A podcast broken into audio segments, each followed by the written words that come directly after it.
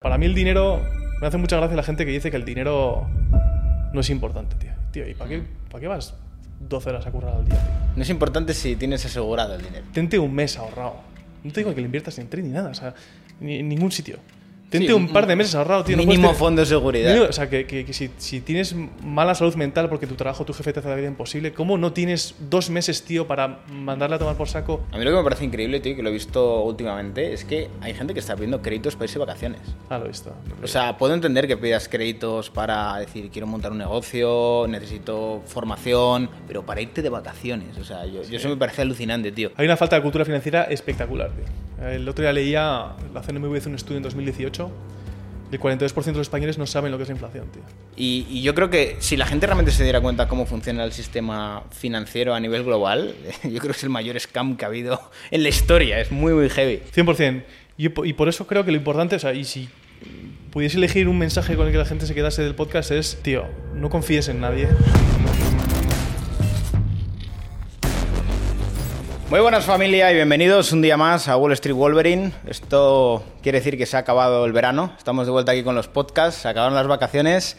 Y hoy tenemos aquí un invitado que me hace mucha ilusión traer. Eh, salió la, la- la entrevista así muy fluida, por así decirlo, porque estamos hablando aquí en Andorra un día ahí en una terraza y le dije, Quincho, tío, tienes que venirte a un podcast. Porque tuvimos una conversación que yo estaba. Me, me- estaba matando por dentro el pensar, joder, no estamos grabando esto, tío. O sea, esto se podría monetizar, esto podríamos sacar un podcast de puta madre y estamos aquí en una terraza y no podemos monetizar esto. Así que aquí estamos. ¿Qué tal, Quincho? ¿Cómo estás? Encantado, tío, de estar aquí. Con un poco de vértigo porque esto es, una, esto es un medio en condiciones, tío, pero con ganas de pasarlo bien y, y de charlar, tío, que es al final lo que hemos venido. O sea que, guay. Para que os hagáis una idea, os he traído a Quincho al podcast porque estamos hablando de una colaboración que estamos planteando con Trade Republic, que este podcast además está patrocinado por Trade Republic. Y me empecé a contar un poco toda esa andadura profesional y como os dije, me quedé como, joder, esto hay que contarlo en un podcast porque, vamos, tienes un- una vida a nivel, sobre todo empresarial, de película. O sea, yo creo que todo emprendedor o persona con inquietudes en el ámbito de la empresa querría saber esa historia y nada, por eso te he traído aquí. Cuéntanos un poco de dónde vienes, a dónde vas y cómo empezó todo. Sí, te cuento si quieres. Mira, quizás lo más importante con lo que siempre empiezo es que soy de Bilbao, tío. Y eso va a hacer que todo tenga sentido. Eso marca la diferencia, Claro. le, le eché cojones a la vida. Exacto. Eh, nada, soy de Bilbao, voy a cumplir dentro de poco 36 años y, y nada, vengo de una familia bastante especial porque somos muchos hermanos, somos siete hermanos, Muy bien. la pasada, pasadota grande. Y, y nada, yo creo que cosas a destacar es que por una cosa o por otra, por suerte, por echarle huevos también, eh, me he pegado una carrera en tech de unos 10, 12 años interesante. Y ya te digo que he tenido mucha suerte también, pero, pero luego si quieres entramos un poco a detalle y contarte cómo un tío que ha estudiado publicidad en quizás una de las peores universidades de España, pues acaba pues, eh, trabajando para empresas como Airbnb, Shopify, me he ido a Estados Unidos hasta una temporada ahí. Y, y acaba en Trade Republic, eh, que también me gustaría contaros un poco qué hacemos y, y por qué me he unido al, al proyecto. Pero ¿Y cómo decidiste estudiar publicidad? O sea, ¿fue algo vocacional? ¿Fue una lección típica de decir no sé qué hacer y es lo que más me cuadra? yo creo que fue un poco lo que, lo que comentas de no saber muy bien qué hacer. O sea, tenía un poco más claro qué no quería hacer Ya. eh, que lo que quería hacer y me parece que Publi al final iba a ser una manera de, de, pues bueno, de, de estudiar algo que fuese interesante que quizás fuese aplicable a muchísimas cosas después. Y luego también tuvo mucho que ver que muchos de mis colegas se fueron a estudiar publicidad y dije, joder, tío, colegas, carrera que encima tampoco tenía mucha idea que me iba a encontrar, como la mayoría de la gente que estudia una carrera, pero me parecía que todo tenía sentido. Y conseguí una pequeña beca para irme a estudiar a una universidad privada, a la Universidad de Navarra, el primer añito, y, y nada, eh, después de ese primer año perdí la beca y me volví a estudiar la UPV, a la pública. Yo creo que estos casos son muy, muy típicos de gente que acaba la universidad y en realidad elige la carrera por descarte, ¿no? De decir, pues es que no sé qué hacer con mi vida, pero sé lo que no me gusta, entonces voy a coger lo que me parezca menos malo, por así decirlo. Exacto. O sea, sí, 100%. O sea, yo creo que fue por descarte y muchísima gente lo hace por descarte. Creo que los colegios hacen muy mal trabajo orientando a, la- a los chavales a qué estudiar. Ya. Eh, y creo que eres un chaval. Al final no Sí, sabes total. nada de ti mismo, no sabes a dónde quieres ir, qué quieres conseguir. Y yo creo que no es tanto un problema de no saber qué estudiar y qué estudias, sino de que hay muy poca introspección hacia qué es lo que uno quiere, quiere hacer con su vida. Bueno, Mm. tampoco lo sé claramente yo a día de hoy, ¿eh? no, no lo tengo 100% claro, pero creo que hay muy poco ejer- ejercicio de tratar de entender qué te da energía, qué te hace feliz, a quién te quieres parecer y, y la inercia es muy mala, tío. Yo creo que la inercia hace que mucha gente haga muchas cosas que no quiere hacer y, y luego pasa lo que pasa, ¿no? Sí, Gente al fin y al cabo el tomar un camino, avanzar lo suficientemente de- dentro de ese camino como para decir ya darme la vuelta en este punto sería algo bastante arriesgado. 100%. Y luego creo que hay mucha gente que entra un poco en la vida adulta no entendiendo que al final cada uno tiene que buscar la manera, en- o sea, como que tiene que buscar la receta de las cosas que le hacen feliz, ¿no? O sea, yo creo que hay mucha gente que, pues sí, que, que- que sigue consejos, que, que persigue cosas que al final a uno no le hacen feliz, pero que, que se deja un poco aconsejar por, pues por el- no sé si por el sistema, la familia, los amigos, el miedo de los demás, un montón de cosas que hacen que, que sea muy, muy sencillo equivocarse. A mí algo que me provocó un cambio de paradigma súper grande, eh, a nivel sobre todo profesional, y fue en el momento, esto fue yo que sé, con 19, 20 años, que me di cuenta que en sí la vida no tenía un camino predefinido, ¿sabes? Es como que tú de pequeño te dicen un camino a seguir y tienes un poco proyectado esos pasos, ¿no? Es como primaria, secundaria, bachillerato, selectividad, carrera, máster, y llega un punto en el cual dices, hostia, es que a mí me han dicho que esto es así, pero en verdad eh, la vida te, te- te permite el poder elegir el camino que quieras, no tiene por qué ser este. O sea, tú en sí, mientras hagas algo que preste, digamos, que un servicio a la sociedad y la gente lo valore, te puedes ganar la vida de ello. O sea, 200%. no tiene por qué ser por este camino en sí. Y 200%. muchas veces piensas que ese camino es como el único que hay, cuando en realidad hay un montón de caminos y tú puedes recorrer el camino que te dé la gana. Que mucho, yo, eso a mí parece una tontería, pero hay gente que como le han metido dentro de ese camino, es como que no entienden la realidad sin ese camino, ¿sabes? Como sin 200%. entender que tú puedes salir a la calle y decir, pues tío, me, me dedico a lo que me dé la gana y no hace falta tampoco seguir este camino y puede ser... eh, pues es que yo conozco tanta gente súper exitosa a nivel profesional que no ha seguido ese camino que yo creo que muchas veces a los chavales les da miedo el no ser parte de ese camino, del 200%. tradicional. A mí hay como dos cosas que me han parecido interesantes en mi camino personal. El primero es, yo soy hijo de la crisis, tío. Yo salgo al mercado laboral en 2008-2009, no hay oportunidades eh, y al final creo que un objetivo para mucha gente es tener un trabajo y punto. Y conseguir un salario y punto, ¿no? Y sobrevivir y punto, ¿no? Y eso al final hace que tú pierdas perspectiva sobre... O sea, no te llegues ni a plantear qué te hace feliz, qué quieres hacer, cómo puedes aportar valor, etcétera. Y luego, a mí una cosa que me explotó la cabeza completamente, yo tuve las... la- cuando trabajaba para Airbnb me ofrecieron irme a Estados Unidos a trabajar y, y trabajando ahí me di cuenta de que había gente de, de perfiles y de backgrounds, pero que no tenían nada que ver con lo que... O sea, me imaginaba gente que había estudiado, que por supuesto que había esa gente, ¿no? En las mejores universidades, pero había gente que venía del ejército, tío. Había gente que venía de, de, yo qué sé, de ser nómada. O sea, como que vi de primera mano que, que en Estados Unidos hay mucha más permeabilidad de perfiles de gente que ha hecho cosas que son aplicables al mundo de la empresa, que no necesariamente es la misma, la, mi- la misma empresa o formación para, para trabajar en una empresa. O sea, tenía compañeros, ya te digo, que, pues que mm, viajero, un tío que viajaba. De hecho, en Airbnb me acuerdo una de las, una de las preguntas que, o sea, uno, hice 13 entrevistas para entrar, que fue un, fue un 13 parto, entrevistas. o sea, fue un parto de, de, tri- Joder, de trillizos. Eh, y una de las eh, entrevistas era sobre los valores. Y específicamente en esa entrevista te preguntaban, cuéntame alguna locura que hayas hecho. Y no me cuentes que un día hice- te, te agarraste una borra... no, o sea, cuéntame alguna locura de algo que hayas hecho en tu vida que, que- que me sorprenda, ¿no? Y tenía mucho más peso, porque luego yo participaba en esos procesos para contratar a otra gente. El que contases una cosa de verdad, que alguna locura, algún riesgo que hubieses tomado, a, a dónde hubieses estudiado. Y en Estados Unidos sí que hay esa, esas- es- es- ese entendimiento de que al final tú puedes desarrollar skills que son aplicables al mundo de la empresa en cualquier tipo de trabajo. O sea, me acuerdo, tenía un compañero, tío, que, que, que había estudiado teatro. Tú, Dios, que, y, que- y que había sido actor. Hostia. Claro, un tío que ha estudiado teatro y que ha sido actor es capaz, tío, de presentar a clientes o sea, algunas tablas que se te va la cabeza. Ya. Creo que jamás una persona que, es, que, que- que trabaja en te- el mundo del teatro, o o es muy poco frecuente ver eso en, en un sitio como España, por ejemplo. Es que yo creo que al final el mundo de la empresa, en concreto, a lo mejor en otros sectores no es así, es que lo, lo que estudias no es tan determinante. O sea, te nada. puede dar unas bases respecto, a, pues bueno, la contabilidad, que es un libro mayor, que son las cuentas anuales, poco estrategias de marketing, cómo debería funcionar una empresa, pero luego en la práctica, eh, sobre todo en el mundo de la empresa, la carrera te la haces tú trabajando en sí. O sea, no. O sea, yo esto lo pensaba muchas veces cuando estaba en la universidad. Digo, vale, estamos estudiando cosas de unos libros que nos dicen que las empresas tienen que ir así, pero es que si todos sabemos lo mismo, eh, ¿cómo compiten las empresas?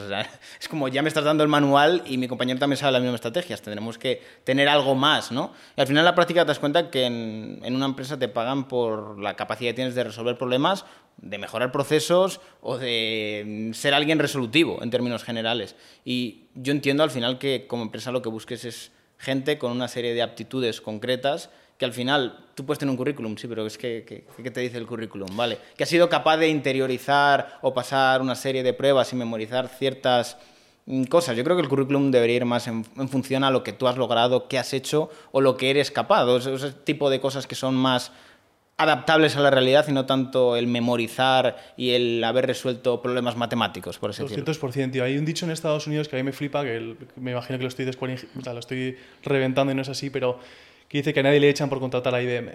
En el sentido de que al final hay mucha gente que toma decisiones para reducir riesgo y no para ver cuál es el upside que te puede traer, ¿no? Y me encantó. ¿Habrás visto la película que han sacado ahora de, de Nike? De... Lo tengo que ver. Está, creo que está en Amazon, ¿no? Sí, me parece, tío, que, que resume muy bien el, el, Mucha gente hace muchas apuestas por reducir riesgo y porque no tenga ningún problema en vez de ver la oportunidad que pueda haber detrás de una opción que, que tenga un poco más de riesgo, ¿no? Sí. Y, y yo creo que hay mucha gente que se mueve con esos patrones y es un problema. ¿Tú dirías que la parte de la formación universitaria ha sido muy determinante en tu carrera? En la mía no. No. Para nada. Seguro que he aprendido cosas, me ha venido muy bien estar bajo la disciplina de tener que estudiar, de tener que memorizar, de tener que... O sea, eh, recomendaría a todo el mundo ir a la universidad y la gente que tenga que ir no pasa nada, ¿no? Pero... Yo creo que hay gente que le viene bien para hacerse tablas mentalmente. Todavía eres muy joven y ese proceso, aunque digas, vale, no me ha servido para marcar la diferencia, pero me ha sentado la cabeza. Te ha madurado, exacto, me ha ayudado a madurar. y luego sí que hay profesiones que necesitan un, que requieren de un estudio previo de, técnica y demás. O sea, todas las técnicas me parece que tienen mucho más sentido, ¿no? Pero, pero sí, yo, estudié publicidad en, acabé en 2009 que las redes sociales ya estaban reventándolo y no tocamos nada de redes sociales, tío. O sea, no nos enseñaron nada. O sea, cero. yo te diría que cuando yo acabé la carrera tampoco te creas que tocado demasiado, ¿eh? O sea, así poco, muy, muy por encima. O sea, no, no, se entra en la profundidad de ello, no, no, no. no, hay chicha. No. O sea, al final tienes en muchos casos a profesores que llevan toda la vida dando la misma asignatura con unos programas que, pues bueno, eh, lo renuevan ahí un poquito poniendo cuatro cosas, pero no, no se entra a profundidad y son cosas meramente teóricas. ¿no? Mm. No, no, no, se va mucho más allá, por así decirlo. 200%. Yo creo además que la, la, economía de Internet, o sea, tú eres un ejemplo de ello, ¿no? Y, o sea, Internet ha abierto posibilidades a mucha gente a aportar valor de manera directa sin tener que trabajar por una empresa para hacerlo, ¿no? Totalmente. Y, estamos viendo gente con poca formación haciendo unas cosas, eh, acojo, increíbles, ¿sabes? O sea, y, bueno, es una muy buena época para gente que, que, entiende que lo que decías tú, aportando valor y buscando gente que pague por ese valor, pues ser independiente y hacer las cosas como, como, uno, como uno quiera. También incidir en una cosa, que siempre que hablo de estos temas me viene gente diciéndome lo mismo, hablo estrictamente de profesiones o formaciones alrededor de la empresa. Que esto, fíjate que incido muchas veces, pero es que yo soy eh, ingeniero de telecomunicaciones. Sí, a lo mejor para ti no aplica. hablamos del mundo de la empresa. En el mundo de la empresa la formación no es tanto y es mucho más las aptitudes y como tú seas. O sea, ser un tío despierto, ser un tío proactivo, un tío con ganas y sobre todo... Eh, yo, lo veo mucho en, en, la parte de no ser un quejica. Ojo, esto tiene, esto tiene ciertos límites. Esto no quiere decir que te dejes explotar, pero no ser un llorón de es que yo no sé qué, como el hacer algo y estar poniendo la mano todo el rato, Joder. constantemente. De hecho, esto, eh, dame, esa, ese, tipo, sí, ese tipo de mentalidad es muy, muy nociva, sobre todo en el ambiente startup. Creo que hay gente que está tan alejada del negocio, o sea, que tiene una tarea que está tan alejada de entender lo que es el negocio que, que se acaba quejando de cosas que no tienen sentido. Y luego que creo que hay mucha gente que no ha sido eh, responsable de, equipos. Yo creo que cuando te conviertes en manager de, gente, te das cuenta de lo complicado que es, tío. Complicado es. Satisfacer necesidades de cada uno a nivel personal, servir al negocio, eh, es muy, muy complicado. Y a mí, cuando me ascendieron y llevé un equipo, me di cuenta de, ostras, tío, o sea, que es que no es fácil O sea, no es fácil ser manager, me imagino que ser CEO de una compañía es complicadísimo. Y yo creo que hay, lo que decía, estoy mucha gente muy quejica y mucha gente que no entiende lo complicado que es pilotar un negocio y que da por hecho que una empresa tiene que ir bien y que a mí me den lo mío y esto es un intercambio, tío, no es tan, no es tan sencillo como y, eso. y sobre todo cuando más crece la empresa, porque cuando estás en un ambiente startup es como que tienes más afinidad, más cercanía al equipo, pero cuando te haces una estructura tan grande tienes a gente tan distinta que a lo mejor no se conoce entre sí y que a lo mejor sus fines no están alineados en sí con que todo vaya bien, sino que más bien digamos que su departamento o su labor vaya bien, 100%. que puede hacer situaciones muy nocivas, como intentar pisar a los compañeros, vamos a dejar en evidencia esto. Esto es complicado y que además en la práctica cuando te toca lidiar con estos perfiles y ser el mediador de esos perfiles... Es pues claro, supercomplejo. te puede venir uno con- contándote que la culpa es de otro y el otro diciéndote que es de otro y de otro y tú tienes que estar ahí, vale, perfecto, yo tengo que crear un buen ambiente para que todos estén contentos. Pero uno se queja de otro, el otro se lleva mal con uno, eh, el otro no trabaja, el otro dice que el otro es... O sea, es muy complejo el tema Es de gestionar difícil. equipos. Es súper, súper difícil. Y luego el- hay mucha gente que da por hecho que los negocios funcionan porque sí y que, o sea, tío, que hay gente que ha tomado un riesgo, No. que ha arrancado esto con mucho más trabajo del que tú has metido a día de hoy. O sea, como que hay mucha gente que ve al empresario como el enemigo cuando el empresario, y, y hay, por supuesto, comportamientos malos y, y- y hay que denunciarlos y demás, ¿eh? no, no, no estoy justificando aquí a nadie. Pero hay mucha gente que no entiende que, joder, pues que si un CEO deci- decide eh, que haya más beneficio en la compañía porque es lo que piden los inversores, pues es lo que va a hacer, ¿sabes? Es un negocio que él ha montado y te gusta o no, tú eres una pieza de ese negocio que eres reemplazable mañana y no pasa nada. O sea, hay gente que no quiere ver la frialdad de lo que puede ser una relación laboral de una persona a otra. Sí, o tienes que hacer una reestructuración de la empresa, Exacto, o sea- un un ERE. A ver, el ERE es malo a no ser que seas Podemos, si es Podemos se entiende. Cuando viene Podemos y hace un ERE, es un ERE que hay que entenderlo y es la democracia y ha sido, y ha sido hecho por, por necesidades de, económicas, pero si lo hace la empresa es que es mala, siempre. Sí, sí, no, 100%, tío. Estos son, algunas cuestiones que en muchos casos te hacen entrever como... A ver, el empresario no siempre es bueno, que esa es la realidad. Sí, sí, ni, tampoco el trabajador siempre es bueno, porque tienes trabajadores que son unos hijos de puta y tienes empresarios que son unos hijos de puta. Pero hay que ser, eh, yo creo que justo con ambas partes. No es una cuestión de darle todos los beneficios al trabajador ni tampoco al empresario, es una cuestión de equilibrio, de Sí. que tampoco estés asfixiando al trabajador ni tampoco asfixies al empresario, que, que eso acaba repercutiendo en que nadie quiere contratar, nadie quiere arriesgarse a, a ampliar a lo mejor su negocio, a tomar riesgos, porque dices, hostia, es que me pueden, me pueden arruinar el negocio como tome aquí cuatro malas decisiones. Y luego, sobre lo que dices, eh, joder, en tecnología lo que hemos visto los últimos 15 años, ha, o sea, ha habido un boom. Empresas como Google, Amazon, Shopify, Airbnb, bueno, las que sean, han vivido un momento súper, súper dulce, pero ha habido una especie como de falta de oferta de perfiles muy específicos de programadores, diseñadores, etcétera, que ha hecho que la, o sea, la guerra de talento ha sido brutal y la escasez de ciertos talentos ha hecho que el empleado en este tipo de empresas haya tenido un poder, Sí. vamos, increíble. Yo me acuerdo, esto lo cuento un montón de veces, estábamos en, estaba en Airbnb, primero estuve en Miami y luego me mandaron a San Francisco, que estaba la central de la compañía ahí, y, y, la- y teníamos desayuno, comida y cena gratis. Pero no sabes qué- locura de desayuno, comida y cena. Y como, como los, uno de los fundadores había sido culturista y estaba muy interesado, o sea, decía, tío, yo voy a pagar la comida a mis empleados, pero por lo menos que sea sana. No Ya. voy a poner mierda. Ah, Quiero encima que, que produzcan mejor, quiero darles comida que les ayude a funcionar mejor. Y comíamos, se te va la cabeza. O sea, bueno, es que en Dropbox, tío, había dos estrellas Michelin en la cocina de la empresa Joder. En la parte de pastelería y tal. Era, bueno, es que te contaría mil historias de, de- de- San Francisco.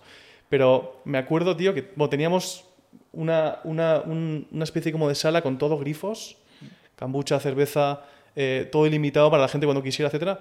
Y, y en una reunión de equipo, eh, un programador se levantó y dijo que quería Coca-Cola, tío. Y esta gente está cobrando, pues de primer año, 150.000 pavos de salario base. Y que no entendía por qué tenían snacks, pero que echaban de menos a Coca-Cola y tal. Y se montó una jodida eh, especie como de huelga, tío. De huevo, porque no había Porque Coca-Cola. no había Coca-Cola en la OFI, tío. Y el fundador dijo, tío, que te paga una locura, tío. Vete al súper y te compras tus latas de Coca-Cola, tío. Y la huelga al final acabó en que los, los programadores como que se, se juntaron y compraron neveritas y pusieron Coca-Cola dentro, tío. Pero, o sea, te contaría mil historias de esas, tío. Una locura, tío. Ha habido un desequilibrio en, en- Yo creo que ahora han habido muchísimos despidos en, en tecnología y se está como que reequilibrando un poco el- el- la guerra de poder entre el empleado Sí. y, el, y el empresario. Pero lo que hemos vivido en tecnología los últimos 15 años ha sido una salvajada, tío. Te contaría mil anécdotas más de este tipo. Y por tener un poco una referencia, que esto también yo creo que le puede interesar a mucha gente, tú sales de la universidad y de ahí, ¿qué haces para decir, venga, Mira, eh, tío. quiero entrar en todo esto? Yo salgo de la uni, eh, tengo que irme un poco más para atrás. Hey, it's Kaylee Cuoco for Priceline. Ready to go to your happy place for a happy price? Well, why didn't you say so? Just download the Priceline app right now and save up to 60% on hotels. So, whether it's Cousin Kevin's Kazoo concert in Kansas City, go Kevin, or Becky's Bachelorette Bash in Bermuda, you never have to miss a trip ever again. So, download the Priceline app today. Your savings are waiting.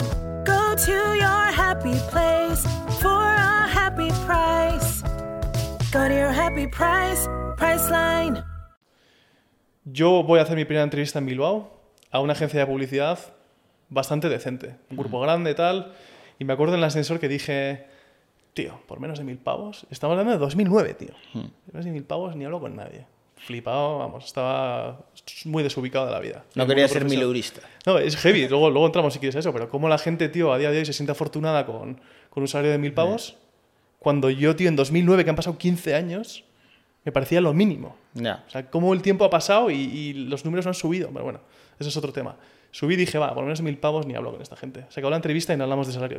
Y dije, oye, eh, ¿el salario cómo, cómo va y tal? No, no, que no cobras nada. Ah, Y dije, bueno, tío, o sea, ni de palo, no, no, no, no. Entonces, yo, tío, me di cuenta en ese momento de que si quería, como mi, mi casa tenido la suerte de que no ha habido pasta, entonces me he tenido que buscar siempre la vida. He trabajado desde que tengo 14 años, en veranos, durante el año, siempre. Y ese día como que se me abrió, se me abrió el cielo y una voz me dijo, tío, espabilate, porque esto va a ser muy jodido. Y vas a tener que pelear por, por tener un curro. Entonces, había estado trabajando en una pizzería en Bilbao, tenía algo ahorrado, estaba pensando en comprarme un Clio de tercera mano y dije, ¿qué cojones, tío? Voy a intentar, voy a irme a Estados Unidos a intentar buscar un curro, tío. Entonces le convencí a un colega eh, y le dije, vámonos a buscar curro fuera. Hicimos una especie como de matriz y dijimos, va, Nueva York sería brutal. Entonces nos preparamos los trajes, las maletas y nos piramos, tío. Semana, día 3, nos enteramos que necesitamos un visado para trabajar. bueno, es- eso, es, eso es importante, ¿no? Saber teníamos los trajes y todo desempolvado para, para, para hacer entrevistas. Dijimos, ¿qué cojones estamos aquí? Entonces nos fuimos a Estados Unidos y dijimos... ¿Y en ningún momento se os había, se os había ocurrido que necesitáis un nada, visado? tío, no hicimos nada. Llegamos ahí, tío. Hola, Ahora- vengo a trabajar. Total, día 4 nos catamos de que, de que no íbamos a poder trabajar de oficina y dijimos, mierda, tío, pues hay que ir a un, a un restaurante español, tío, aquí. a- y fue acojonante porque fuimos a Chelsea y encontramos un restaurante español que se llama El Quijote, que cerró. Gracias a Dios, tío, que era un pozo. Y, y nada, em, lo que pasó es que al tío le tomamos el pelo. Le dijimos, mira, tío, venimos mi colega y yo, hemos trabajado de camareros toda, mi, toda nuestra puta vida. Mi colega no había limpiado un plato en ni en su casa. yo había trabajado de camarero, pero nunca, con, nunca había puesto cafés, por ejemplo, o nunca... Y, y le dijimos, estamos durmiendo en Central Park, no tenemos dónde dormir, no tenemos qué comer. Tío, por cinco pavos al día te limpio los retetes con la joda de lengua. Sea, dame el curro que sea. Y nos dijo, mira, tío, hay un pavo en... Hay un pavo en... Hay un pavo en los camareros que tienes que hablar con él para conseguir unos papeles, tal. Le dimos tanta pena al pavo que cuando nos hicieron los papeles falsos, hicimos unos papeles falsos, a mí me llamaron Joaquín Pena, tío. De la pena que le di al pavo. Increíble. A mi colega le llamaron Luis Lorca porque pensó, pensó que, éramos, que éramos gays, tío. Pero eso por qué? Porque le, Utilizaste la carta también de, de no seas homófobo. No nos quieres contratar por homófobo. No, no, pero vamos, estuvimos ahí, fue brutal. Me acuerdo el primer día, tío. Me estoy, me estoy liando mucho contando la historia, pero primer día me pidieron en plan cinco capuchinos, eh, cuatro cortados, eh, y yo no, no tomo café, no sé ni, lo que lleva un capuchino, tío. Y yo, pues sí, no sé qué, con la puta máquina ahí dándole vueltas, haciendo lo que había visto en el bar. Bueno, pues sin más, estuvimos currando de camareros. Y eh, después estuvimos ahí los tres meses, tuvimos una movida en el restaurante, dejamos de currar y tres meses después volvimos a España y dije, tío, Quincho, ¿te has, te has pulido toda la pasta que tenías? O sea que el- el sueño americano no salió bien de primera. No, pero me quedé con la espina clavada de voy a volver aquí, tío. Me pareció tan brutal que dije, voy a volver aquí. Y de la manera que sea, encima. Y, y nada, eh, volví a España, encontré un curro en una cosa que no me gustaba nada, una empresa que montaba terrazas, una, una movida que no me no- lo odié.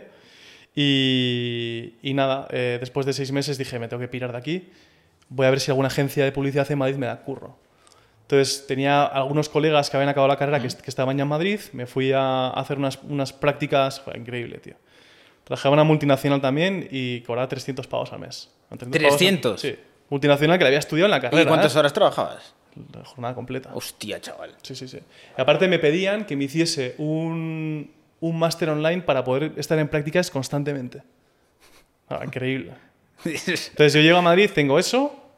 Gracias a esta mi novia, que era mi mujer ahí, que me, que me, me dejaba, me dejaba estar en, su piso de amigas, tío, lamentable.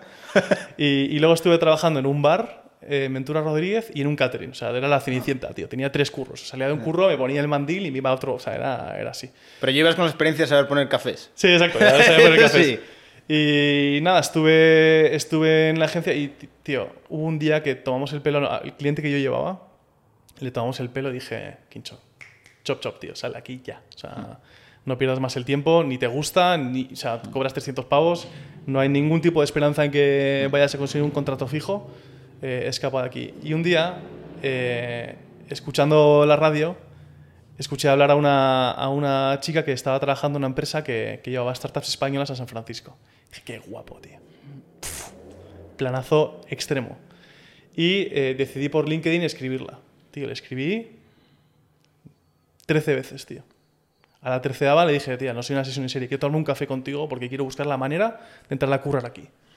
Y a la tercera vez, decimotercera vez, perdón, me dice, tío, eres un pesado, vente a la oficina, tomamos un café de 15 minutos y hablamos. Total, fue a la oficina, los 15 minutos se convirtieron en, un- en una hora hablando con ella y me dice, espera, espera un momentito, tal. Salió de la sala, trajo un tío americano de su equipo, me hizo una entrevista en inglés y dije, no, va, chaval, o sea, mi inglés apestaba, Ya. apestaba todo. Y, y me dijeron, Quincho, tío, nos ha molado un mazo la energía que tienes, las ganas que tienes, pero, tío, ni has estudiado lo que estamos buscando, ni tienes ni idea de lo que hacemos y tu inglés es lamentable. Entonces, por mucho que quiera hacer, contratarte es imposible. Y no sé qué me pasó, tío. Esto te juro que cambió un poco el rumbo de mi vida completa y el rumbo de mi carrera profesional seguro. Me dijo, le, le dije, mira, te estás equivocando, me tienes que contratar, no has entendido bien por qué me tienes que contratar, voy a volver la semana que viene y te voy a explicar por qué. Hostia. Y se quedaron con el culo torcido, tío, en plan de, guau, chaval, o sea, ¿qué me estás contando? dijeron, pues tío, pues vuélvete la semana que viene. A ver qué nos cuentas. Al- O sea, la- podemos decir que una de las claves de tu carrera profesional ha sido ser muy pesado. Sí, sí, sí, y tener mucha cara, tío, 100%. Te digo, o sea, no es por ir de falso humilde, no es guardiolismo, tío. No soy un tío brillante a nivel. No soy el tío más listo de la clase, ni muchísimo menos. Pero soy un tío que tiene mucho morro y tengo poca vergüenza, tío. Y me ha ayudado mogollón eso en mi, en mi carrera. Entonces, total, llego ahí, eh, hice una presentación en la que me inmolé. Ah, dije, tío, tienes una puta bala, haz un, monta un show. Monté un show y me contrataron. Entonces estuve trabajando ahí una temporada. ¿Qué y- show montaste, por tener una referencia? pues mira, tío. pf, Primero, a todos mis colegas que sabían de lo que hacía la compañía les pedí ayuda. Y por la noche monté una O presentación. sea, que tú fuiste sin saber lo que hacía la compañía. Bueno, sabía, pero no- o sea, no tenía ni idea de valoración de compañías, Ya, marketing, sí. no tenía ni idea de nada, tío. Tienes que hacer una presentación que parecía que sabía lo que estabas Sí, sí, haciendo. les dije lo que íbamos a hacer de plan de marketing, una movida que no, tenía, no sabía ni la mitad de lo que estaba diciendo, pero fui con todo, tío. Me acuerdo que había un slide que era. Era. era um, Forrest Gump sin piernas, tío. Y, y, ¿sabes? o, sea, Forrest, o sea, Forrest Gump ahí corriendo, en plan de. O sea, me molé, tío. Les dije que yo era Forrest Gump, que me tenían que decir que corriera. O sea, una, una movida, en plan, en serio. Que igual lo veo ahora y me, me- me da un infarto de vergüenza, ¿sabes? Sí, sí. Y nada, empecé a currar ahí y eso me cambió un poco la vida, tío. Ahí curré con gente muy, muy buena. Ahí curré con Bernardo Hernández, que es un- fue presidente de Twenty, fu- fundador de Idealista. De Twenty. Eh, trabajé con María Fanjul, que fue la jefa de digital de Inditex. Tío, yo no estaba diseñado para estar ahí. Yo era el auténtico mandril de la oficina. No, o sea, era un error del sistema. Y- pero bueno, el ser el error del sistema también me hizo trabajar muy duro. Y nada, yo me... trabajando con empresas de internet y ayudando a empresas a San Francisco, me enteré de una empresa que se llama Airbnb, 2012. Me, pareció fascinante lo que hacía. En ese momento, ¿cuál era el modelo de negocio? ¿Era el mismo que Mismo ahora? que ahora, pero era todavía, o sea, tú ahora piensas en Airbnb, tiene el sí. sentido del mundo, tío. Pero es que antes era mucho más quedarte en la habitación de alguien, pagar por ello, etc. Ya. Y la, la web apestaba. eh. Y, pero me moló, tío. Me lo moló. ¿Cuántos alojamientos tenían en ese momento? Buah, no sé decirte, pero éramos, eran 300 personas cuando yo entré.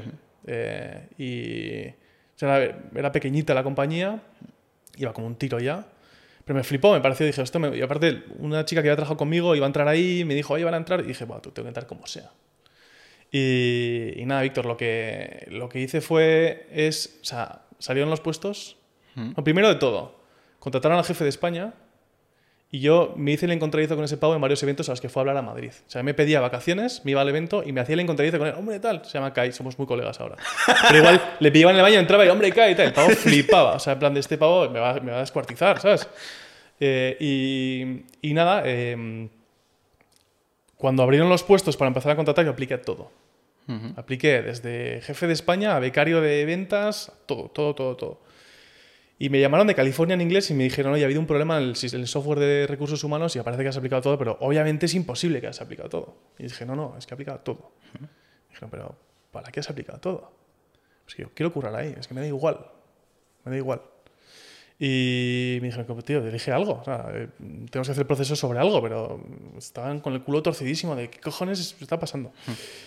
Y, y nada, tío, eh, hice el proceso, tercera entrevistas y me dijeron, yo tenía un puesto fijo, tío. Que es que en 2000, en 2009, 2010, 2011 tener un puesto fijo era ya era jodido, tío. Y me dijeron, Quincho, tenemos un puesto para ti, pero es de becario. Y me acuerdo que dije, ¿sabes qué? Lo voy a pillar, tío, me da igual. O sea, me da igual sacrificar el- la tranquilidad de tener un puesto fijo en una empresa que va bien y me la voy a jugar irme de becario en una empresa que me gusta. Y, y nada, les dije que sí, me llamaron una hora después y me dijeron una trampa, tío. Para de verdad saber si querías venir a trabajar aquí o no. Joder. Y vas a entrar de, de fijo. Entonces yo entré, imagínate, con lava en las venas, tío. Ya. entré sabiendo que no estaba tampoco diseñado para trabajar en esa empresa, que mi inglés apestaba, va, y me dejé la vida, tío. O sea, para mí fue una oportunidad de, de salir de la celda, tío. Salir de la celda y hacer cosas guays. Y trabajé como una mula, trabajé muchísimo, la verdad. ¿Y con el inglés, a nivel de entenderlo y de comunicarte, lo llevas bien o te costó De mucho? entenderme, de entender, entendía, te diría que el 80%. A nivel de hablarlo, me acuerdo que hicieron un vídeo, mis, mis, mis amigos del Airbnb, mis colegas y tal, se parten el culo con esta historia porque me grabaron un vídeo que hablaba en inglés y me, y me estaban eh, subtitulando en inglés, ¿sabes? Era lamentable. O sea, en serio, estaba hablando en inglés, ¿sabes? Eh, nada, lo pasé muy mal. Lo pasé muy mal luego cuando fui a, a Estados Unidos también, pero, pero bueno, eh, al final es practicar y que la gente tenga paciencia. Y, y tuve mucha suerte con eso también, pero, pero sí. Nada, me dejé la vida. Tuve la suerte de que hay mucha gente que se deja la vida y la cosa- la- las cosas no le van tan bien. Me he dejado la vida y he trabajado duro en sitios que han ido muy bien, tío. Y esa combinación es cóctel perfecto. Y he tenido, por eso digo que he tenido mucha suerte. Porque creo que hay gente que trabaja mil veces mejor que yo, que es mucho más lista que yo, pero no tiene la suerte de caer en sitios que pues, han funcionado. Tío. Me han acompañado a... O sea, yo cuando entré éramos 300, cuando salíamos 5.500. Dios. Si eres medianamente ¿Y eso en listo- cuánto tiempo? Pues entré en 2012, me fui en el 18. Eh, seis años. Claro, si eres medianamente listo, trabajas visto- demás... ah, viviste el pic prácticamente de, de Fue una fiesta, fue una fiesta, tío. Sí. Fue brutal. Ah, hicimos, al principio fue duro, pero luego, tío, que yo pilló eh, inercia y fue increíble. Pilló velocidad y fue una aventura espectacular. Entonces estuve ahí una temporada, estuve en Barcelona, luego estuve en, en Miami dos años, haciendo Latinoamérica, viajando por Latinoamérica, haciendo expansión ahí, que fue otra aventura espectacular. Abrimos mercados nuevos, abrimos Cuba, que fue una historia Abrir Cuba. ¿Cómo fue negociar en Cuba con Airbnb? Uf, Eso fue una locura. Me acuerdo que nos llamó el CEO de la compañía y nos dijo, oye, mm, estoy enterado de que hay unas conversaciones entre el gobierno americano y entre Obama y, y Castro y Raúl. Eh, me fliparía ser la primera empresa que lanza de verdad el negocio en Cuba. O sea, ya había rumores de que Netflix lanzaba, pero es que nadie tiene conexión a internet en Cuba. Es absurdo. Y que Mastercard lanzaba, pero es que nadie está bancarizado en Cuba. Entonces dijo, quiero mil anuncios, de, de anuncios reales, y quiero que esto funcione, tío. Y, y la gente de la oficina de Miami le dijimos, oye, tío, esto es bastante poco probable. O sea, sin poder mandar pagos, sin poder, sin la gente poder conectarse a responder las, a las peticiones de reserva, es imposible que esto funcione. Nos dijo, me da igual, tío, hazlo. Hazlo, lo que quieras. Pilla a la mejor gente de, de la empresa, hay que lanzar Cuba. Y, y nada, tío, fue una aventura. Fuimos a, vivía en Miami por aquel entonces, fuimos a, a Lee de La Habana y preguntamos a la gente, ¿cómo mandáis dinero a, la isla, tío? O cómo, y nos dimos cuenta de que casi todos los cubanos tienen o amigos o familiares fuera que les podían llevar el anuncio y que eh, había una empresa ahí que a la que tú le hacías una transferencia, sacaba los dólares, volaba y daba los dólares a mano, tío. Hostias. O sea, que lanzamos Airbnb, bueno, y luego conseguir los mil apartamentos fue un drama. Porque en, en Cuba supuestamente nadie es dueño de su apartamento, y si es Ya. dueño es de un apartamento, y teníamos que meter mil apartamentos en- en muy, rápidamente. Entonces tuvimos que hablar con gente que tenía varios Y apartamentos. no había hoteles ni nada similar. O sea, había hoteles, pero Airbnb no trabajaba con hoteles entonces. Eh, y te puedes imaginar, o sea, era Nos encontramos con mucha gente, ¿eh? esto te va a gustar, pero claro, en el país comunista había gente que tenía 25 apartamentos. ¿Qué está pasando aquí, no? Nada mal. Exacto, o sea, como que dimos con cierta gente que nos ayudó a crecer rápido ahí también, pero fue, fue, fue una historia aquella. Y nada, después del Airbnb, seis años, estuve ahí, un ex compañero me dijo irme a, a Nueva York a trabajar con una empresa de redes sociales que quería montar un Reddit para gente un poco más joven. Era una empresa chino-americana, el matrimonio chino-americano no, no acabó de funcionar, preludio de lo que ha estado pasando estos años. Y, y nada, eh, aprendí mucho, sufrí mucho en esa experiencia en Nueva York. Mm, Llamada de Shopify para volver a España, me pareció un proyectazo increíble y me vine a trabajar con Shopify un par de años. Fue el COVID, que el e-commerce, como bien sabes, Ya. reventó. Shopify la petó. O sea, otra vez que tengo suerte de entrar en un sitio que la ha reventado.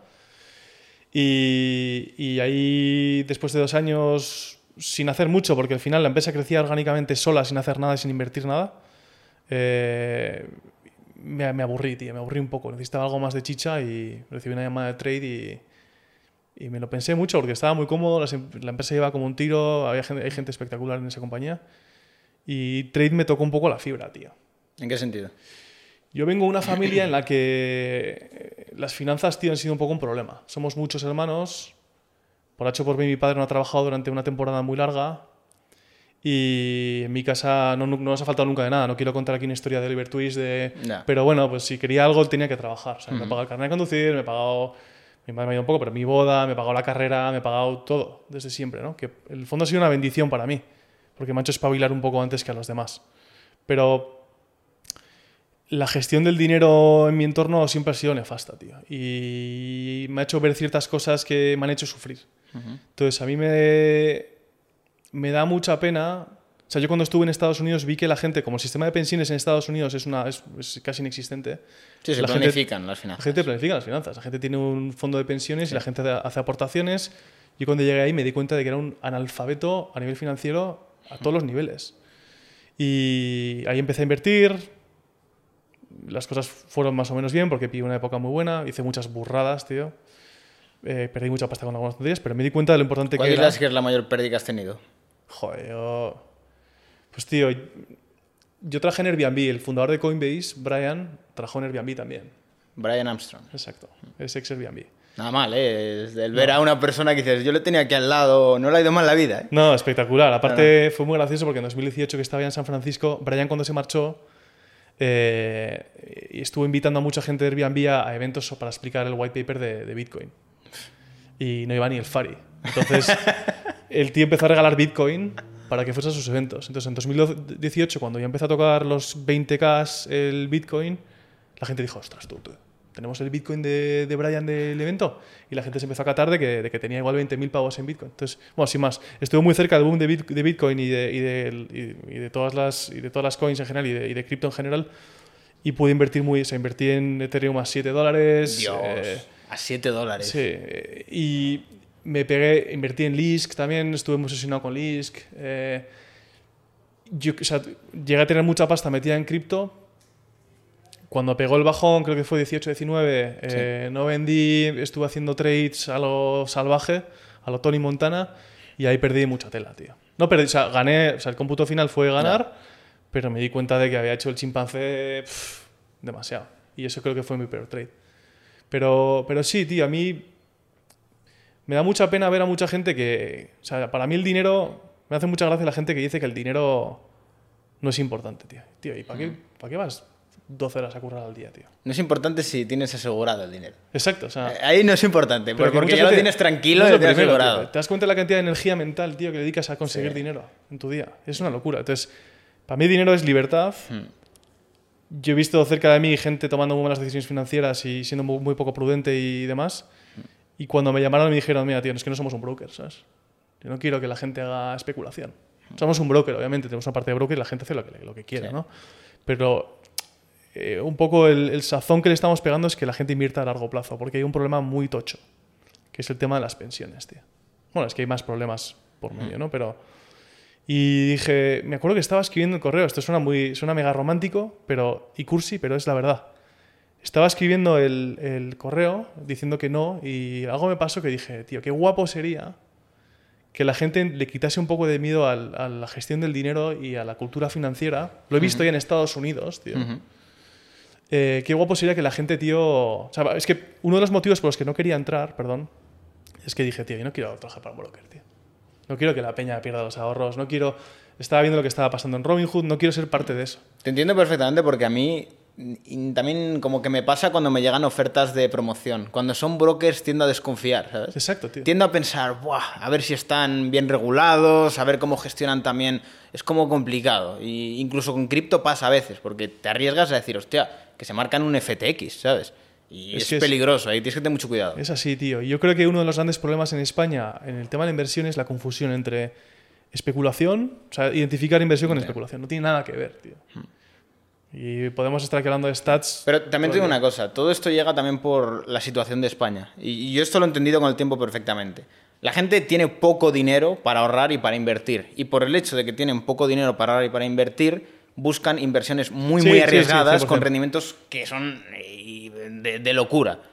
Pero el problema es que, claro, tú coges a un perfil de persona que a lo mejor eh, puede invertir 100 euros, pero está dispuesto a perder los 100 euros mm, totalmente con la posibilidad de que eso pueda hacer un por 10, por así decirlo. Tiene todo sentido lo que dices. ¿Qué sí. ocurre? Esto, mm, cuando estás desesperado y lo que buscas es una salida fácil, joder, hay un montón de gente que dice, hostia, es que si a lo mejor le meto y gano. Claro, entras en un ciclo especulativo que roza la ruleta, Sí. prácticamente. Y luego también yo creo que hay mucha gente en, en- en Twitter y en otras redes Mm. sociales. Eh, Móntate tu cartera de dividendos y sé libre tal. O sea, tío, que no es tan fácil. Que para que tus dividendos te den un salario tienes que tener una masa de pasta espectacular. Efectivamente. Yo, mira, no es tanto de trade ni. O sea, a mí me gustaría que la gente entendiese. Porque es que yo no tenía un clavel, tío. No. O sea, yo no tenía un clavel, tenía que devolver 10.000 pavos de crédito que me pedí para irme a la universidad. Tenía una beca, pero tenía que hacer un matching con, con- con más dinero. Tío, que, que yo he estado muy jodido. Y que yo he ahorrado muy poco, de muy poco en poco, pero tente un mes ahorrado. No te digo que le inviertas en trade ni nada, o sea, ni en ningún sitio. Tente Sí, un par de meses ahorrado, tío. no Mínimo puedes tener- fondo de seguridad. Mínimo, o sea, que, que- que si, si tienes mala salud mental porque tu trabajo, tu jefe te hace la vida imposible, ¿cómo no tienes dos meses, tío, para mandarle a tomar por saco y, y largarte, tío? Para buscar trabajo. O para pillarte la mochila y largarte a Suiza, a Estados Unidos o a cualquier sitio a trabajar. A mí lo que me parece increíble, tío, que lo he visto últimamente, es que hay gente que está pidiendo créditos para irse de vacaciones. Ah, lo he visto. lo O sea, puedo entender que pidas créditos para decir, quiero montar un negocio, necesito formación, pero para irte de vacaciones. O sea, yo, yo eso me parece alucinante, tío. Y según están los tipos de interés, ¿eh? Sí, que no es que digas, bueno, es que el dinero es gratis, a lo mejor me compensa pedirlo. Tío, o sea, me parece increíble. Hay una falta de cultura financiera espectacular, tío. El otro día leía, la CNMV hizo un estudio en 2018, el 42% de los españoles no saben lo que es la inflación, tío. me lo creo.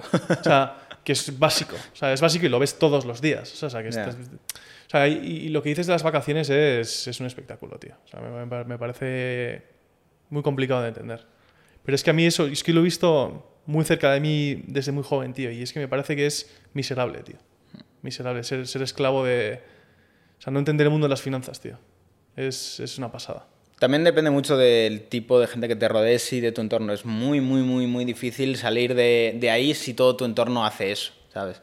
Yo creo encima que el mundo de la inversión es un mundo que da mazo vértigo. Tú has estado ahorrando lo poco que has podido ahorrar, hacer un proceso de KYC, o sea, de abrirte una cuenta en cualquier broker, tío, es que te, te vuelves, o sea, No, da no. miedo, tío. O sea, por eso es tan importante que nosotros en- en- sabemos que para Y, que y gente- sobre todo cuando te abres una cuenta en un broker que dice, ¿cuánto tienes estimado invertir? Y te ponen ahí el mínimo y dices, hostia, yo no gano esto. No, exacto, o sea, Dices, o cuando te enfrentas con, vale, tío, ya me he, hecho la, me he abierto la cuenta en el broker, ¿qué, o sea, ¿qué, qué empiezo a hacer? O sea, es que hay, hay mucho, o sea, es, es, es muy fácil que te entre un vértigo increíble, pero, pero es importante hacerlo, tío.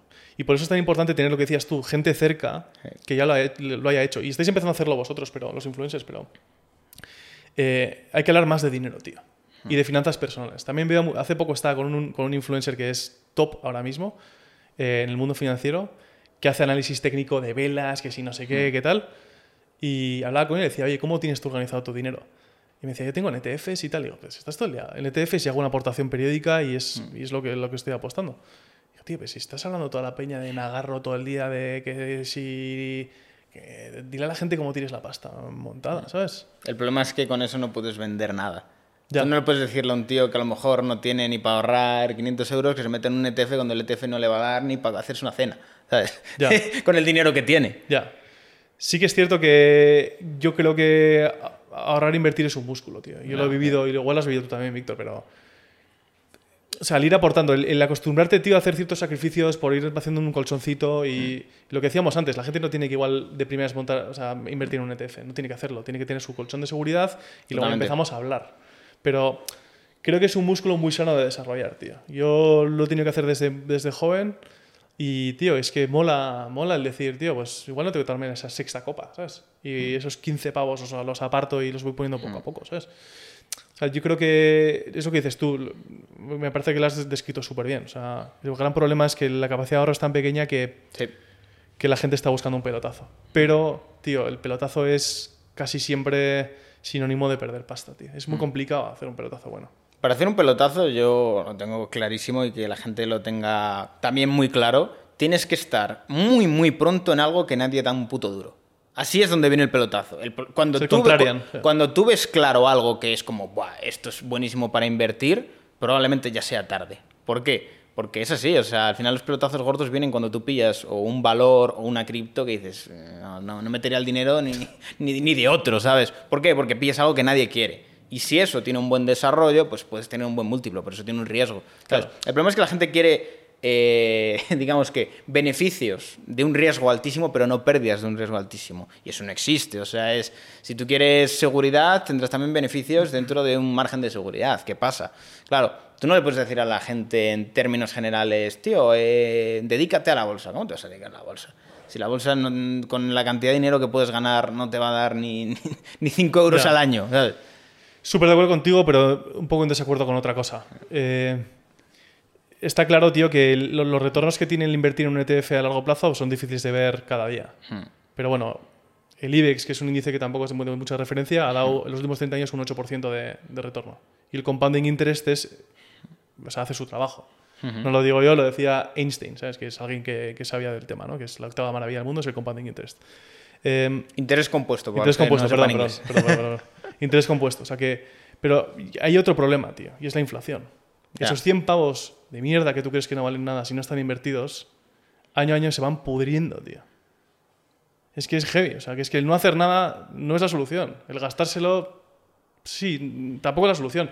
Es que luego hay otro problema, tío, y es el tema de las pensiones. O sea, es un tema súper grave, ¿eh? Y es la caja de gusanos que ningún político quiere abrir No, por no, muchos no. motivos. Ni de broma. O sea, porque al final eh, los pensionistas es un grupo electoral muy relevante Mm. y no quieres tocarlo, pero hay un problema, hay un cóctel mortal ahí montado increíble. Tienes pirámide demográfica invertida, esperanza de vida encima prolongándose, natalidad bajando, fertilidad, uno de los peores países de, Europa, España. Natalidad lo mismo.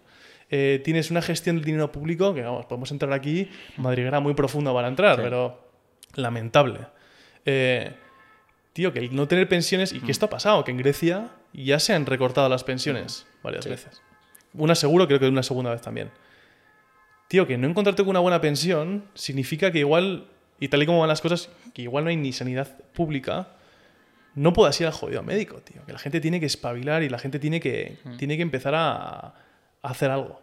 Sobre todo, yo creo que hay una cosa que la gente no se da cuenta y es que la gente cree que el dinero de las pensiones está en una habitación guardadito para que cuando tú eh, te jubiles te van a decir, toma tu pensión. No, o sea, todo esto se está manteniendo con deuda. La seguridad social está quebrada y se mantiene con deuda. Es decir, el Estado pide prestado dinero para pagar las pensiones actuales, pero se endeuda y esa deuda también la paga el contribuyente. O sea, el contribuyente está pagando las pensiones actuales y está pagando los intereses de la deuda y además está pagando los servicios públicos que tiene que haber. Hay un déficit de la hostia que te hace ver que, hostia, en algún momento tiene que haber un ajuste, un sacrificio que es muy poco político de hacer y que si lo haces, tus rivales políticos van a decir, mira qué malo es este que no quiere gastar. Pero es que hay un problema de la hostia, tío. Es, espectacular. esto eh, además lo podemos extrapolar a muchas otras cosas. eh. Por ejemplo, no sé, la situación que tiene Estados Unidos de cada prácticamente cierto tiempo subir el techo de la deuda. ¿Por qué? Porque si no entran en default. Es el 100%. O sea, estamos hablando de que Estados Unidos, para no quebrar, eh, dice, puedo ahora imprimir más dinero y por imprimir más dinero provocan más inflación. Más recaudación y más pago de deuda. Efectivamente. Es un ciclo eh. Claro, pero eso cómo, cómo se sostiene? Se sostiene porque hay como una confianza en que el sistema es legítimo y hay confianza en que ese dinero que se imprime tiene valor. Pero ¿y si en algún momento eso cambiara? ¿Sabes? Porque yo me pongo en la mente de la gente y si la gente pensara, si el gobierno puede imprimir dinero, porque yo tengo que pagar impuestos? Si cuando el gobierno va a entrar en default lo que hace es imprimir dinero. O sea, ¿por qué yo pago impuestos si el gobierno puede imprimir dinero? ¿Sabes? O sea, Sí, sí, sí, sí, sí, ese razonamiento de ¿para- ¿por qué? O sea, ¿por qué no imprimen dinero y pagan? Pues ahí es cuando llega el ciclo de hiperinflación y cuando realmente eh, yo creo que mm, un país se va a la más absoluta mierda, Es como ha pasado con Argentina. Venezuela. Y, y yo creo que si la gente realmente se diera cuenta cómo funciona el sistema financiero a nivel global, yo creo que es el mayor scam que ha habido en la historia. Es muy, muy heavy. Es una locura. Con la reserva fraccionaria, cómo se crea dinero de la nada, cómo no está respaldado por absolutamente nada. Es ir, lo que decías, una madriguera muy profunda. O sea, las pensiones es un poquito, pero si vas más profundo, te das cuenta de que globalmente todos esos tienen una mentira y en que la gente confíe en Exacto. el sistema. 100%. Y, y por eso creo que lo importante, o sea, y si pudiese elegir un mensaje con el que la gente se quedase del podcast es, tío, no confíes en nadie. Eh, empieza poco a poco, aunque sea, que parece que no, pero lo, lo creo de verdad. O sea, cuando uno empieza a desarrollar el músculo de ahorrar, entender cómo funciona el mundo financiero, eh, creo que, que le empiezas a pillar velocidad. O sea, como que creo que es muy sano, aunque ahorres muy poco, tío. Y, y- y eso es súper, súper importante. Yo no quiero que mi futuro esté eh, en manos de, de- de políticos que tienen incentivos muy lejanos a, a apoyarme con una pensión ahora mismo. No quiero que, que- o sea, no, no, no quiero hacerlo. Y, y nada, eh, va a ser- tampoco quiero que parezca que, o sea, me, me- han ido bien las cosas, pero tío, que yo sé lo complicado que es ahorrar y llegar a final de mes, pero que merece la pena, aunque sea muy poco, tío. Empezar y, y- no dejar que tu dinero se pudra. Tío. Hay, un, hay un billón de euros en España en depósitos en cash que el 95% no está remunerado, tío. O sea, que se está pudriendo, tío. Se está muriendo ahí. Porque la gente tiene miedo a, a- invertir y, a, y a- y a beneficiarse un poco de ese, de, esa, de ese ciclo, ¿no? Suben precios, empresas tienen beneficios más altos, precio de la acción sube y no hay que ser un genio, tío. La gente también se piensa que no, es que tengo que hacerme mi carterita con mis Tesla, con mi... No, no, tío, montate, o sea, un ETF, tío, de todas las acciones del mundo, un MSCI World, que da un 8%. Sí, ves ahorrando poquito a poco en torno Exacto. a ello. Diversifica también un poco el riesgo, un poquito Exacto. con esto, algo más o menos arriesgado, más arriesgado. Exacto, parte de tu portfolio hacer el cabra y, y hacer apuestas un poco asimétricas, como cripto, lo que quieras, ¿sabes? Pero empieza, mete la cabeza, ¿sabes? No tengas miedo y dale caña, tío, porque es que la alternativa es muy jodida. Es A ver, jodida. yo lo que más me parece complicado, sobre todo, es el hecho de poder ahorrar a día de hoy. Porque yo mi situación personal es como me siento un privilegiado de lejos, pero veo la realidad que vive la gente a pie de calle. Es una realidad en la cual o están muy pillados ya, en el sentido de yo ya me he metido por este camino, cobro lo que cobro y tengo una losa a nivel de gasto que no puedo mantener, o viven en ciudades que no les permite ahorrar prácticamente. Sí, O sea, y esto yo creo que es algo que está pasando en todas las ciudades grandes del mundo, que hay un montón de gente que para lo que cobra están prácticamente sosteniendo el vivir ahí, no pueden hacer mucho más. Y, y que es algo que al final yo creo que va a haber como eventualmente un retorno a las zonas más rurales. Al igual que la gente dejó las zonas rurales y fue a las ciudades, ahora es como que todo el mundo quiere estar en las ciudades es donde está todo, pero como todo el mundo quiere estar en las ciudades y la oferta, digamos que de, de vivienda no aumenta como la demanda, eh, esto hace que probablemente haya un éxodo hacia otra de las zonas rurales. por eso el trabajo en remoto puso tanto en jaque Sí, es verdad. eh, al sistema un poco, yo creo. Y, y to- o sea, ahora to- todas las vueltas a la oficina que se están marcando las empresas tech y demás, que eran supuestamente las más punteras y más innovadoras con el trabajo en remoto, tiene también mucho que ver con el tema del real estate eh, comercial. O sea, que San Francisco está vacío. Nueva York tiene una cantidad de, de oficinas vacías espectacular y hay, o sea, hay, hay- muchos riesgos a nivel económico de que el retail, eh, el real estate de retail se vaya, se vaya al guano. Pero sí, yo estoy de acuerdo contigo. Yo creo que, y, y lo que dices es, es totalmente cierto. La gente es muy complicado ahorrar. Creo que, creo que de verdad merece la pena hacer un ahorro aunque sea simbólico, tío. 10 pavos, tío. Me da igual. Y no quiero hacer ap- apología de, del- de convertirte, tío. Si los 10 pavos son. Sí, exacto. De, de ser un tieso y no tomarte 10 pavos. Pero que creo que hay un músculo que desarrollar y creo que, como, que, hay que hacerlo. Pero vamos, entiendo la dificultad que tiene muchísima gente para ahorrar o la, la imposibilidad. y tampoco quiero hacer apología del, del irse fuera, pero a mí el irme fuera me ha ayudado mucho, tío. De los sitios que has estado, ¿cuál dirías que es el que más te ha gustado dentro de Miami, Nueva York, San Francisco? Pues tío, a mí Miami me gustó mucho, porque... Y aparte, o sea, yo estuve ahí antes del hype que está viviendo ahora Miami, Sí. pero me, me gustó mucho la combinación de tener toda la fuerza del mercado laboral americano con un poco de cultura latina, porque la gente no los- la gente creo que da por hecho que, que los yankees son muy parecidos a nosotros y son súper diferentes, tío. O sea, yo tuve un choque cultural extremo. Eh, pero Miami me gustó mucho. ¿Cuál es el mayor choque cultural que tuviste? Jo, yo creo que, mira, te podría enumerar las virtudes que tienen los americanos, y estoy estereotipando, ¿eh? He encontrado todo tipo de gente ahí en los seis, seis años que estuve allí. Pero eh, tiene muchas virtudes y tiene muchos defectos. Virtudes es gente muy valiente, tío. Es gente que no tiene miedo a hacer apuestas. Es gente que encontrar un poco sentido a lo que hace se lo toma muy en serio. Eh, es gente que, no sé, a mí, a mí el, tema de lo valientes que son me parece admirable. Eh, trabajan muy bien, le dan mucha importancia al trabajo, que creo que es bueno y positivo y negativo, porque lo llevan a un extremo creo que un poco negativo.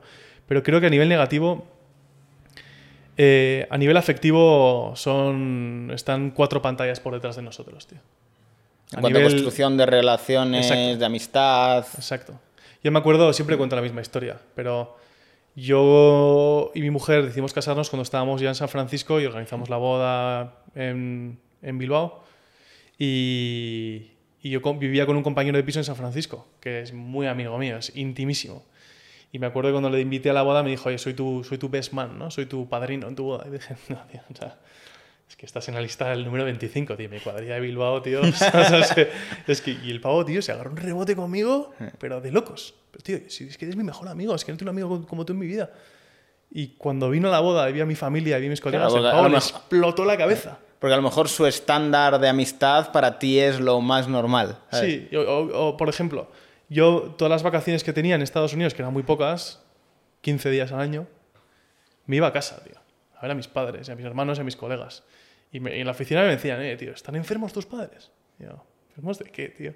Están muriendo. ¿Por qué vas? ¿Por qué las únicas vacaciones que tienes vas a tu casa a ver a tus padres?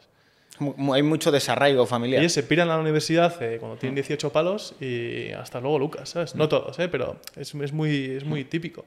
Entonces, a nivel afectivo es, son, son muy... pff, Me llama Sí. mucho la atención, tío, porque no eres la primera persona que me lo dice, de que es muy difícil en Estados Unidos, siendo una persona así más de cultura española, el como sentir que tienes un entorno como podría ser en España, sino que todas las relaciones son como muy superficiales, Sí. sin entrar mucho en la profundidad, como que no, no llegas a tener ese punto de, de amistad como llegas a tener en España. por así decirlo. 100%. Es que para mí fue, fue así, para muchos colegas europeos.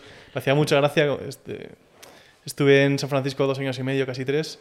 Me, ve- veía mucho europeo llegar y ya no quiero estar con los europeos o no quiero estar con los españoles porque pff, paso tal y quiero integrarme. Tardaban seis meses, tío, en llamarte y decirte, "Eh, tío, vamos a salir a tomar unas cañas.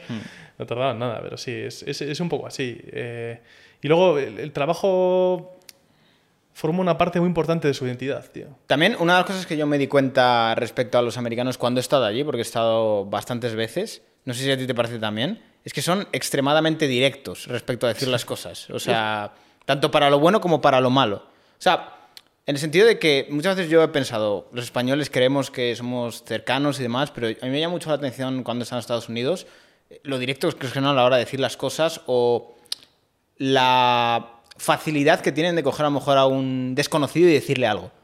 ¿Sabes? Dices, como, dices como el primer toque de... Sí. O sea, en el primer toque son unos genios. No, que van y yo que sé, vas por la calle, me gustan tus zapatillas, molan, tío, y se van. O estás en el gimnasio y te vienen a hablar, ¿sabes? O sea, Sí, sí, cosas que sí. no son en español. En España sería raro eso, ¿sabes? Tío, pero eso encima lo que es increíble es que pasa con gente de todos los perfiles, tío. O sea, yo cuando llegué a San Francisco tenía algunos colegas que estaban ya viviendo ahí y me decían, tío, aprovecha para estar con gente que te gustaría estar, pero gente random. Sí. Y escribí a unos cuantos inversores de startups que dije, tío, este pavo, no me, este pavo es millonario. O sea, jamás me respondería. Me tomo cafés con gente que la gente está mucho más abierta a hablar y a conocer a gente que aquí, seguro.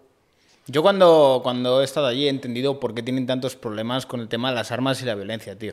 Porque juntas una cultura de gente que tiene mucha facilidad de coger a un desconocido y, y hablar con él, pero es que esa facilidad también la tienen de cara a insultarse.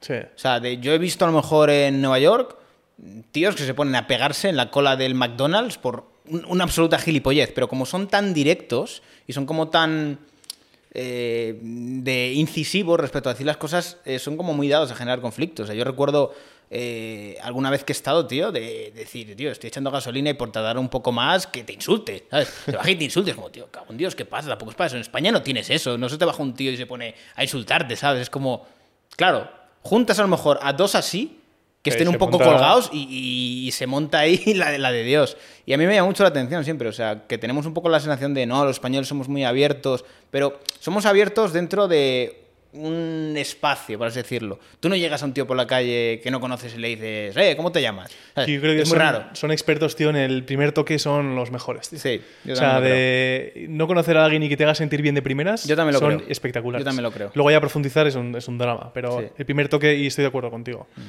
Y sí, el tema, joder, estuve, estuve en Nueva York con mi mujer hace... ¿Cuánto fue? No sé, tres meses. Tío, hay mucha gente muy jodida en la calle, ¿eh? Fentanil, el- o sea, hay gente... o ese sea- es el, ese- o sea, eh, el sistema está un poco roto ahí, ¿eh? Sí, a mí ya cuando estuve en Los Ángeles eh, me llamó mucho la atención el que había tanta gente en la calle, el problema de los homeless y demás. Y eso fue hace igual cinco años. Y en Nueva York yo creo que llevo sin ir ya, sí, igual cuatro años así. He estado como tres o cuatro veces. Y ya veías algunas cosas, no me quiero imaginar ahora con lo que hay. O sea, No, con todo el tema del fentanilo, todo... O sea, si es que de por sí San Francisco y California en general tenía un problema con tema de la vivienda y con gente en la calle.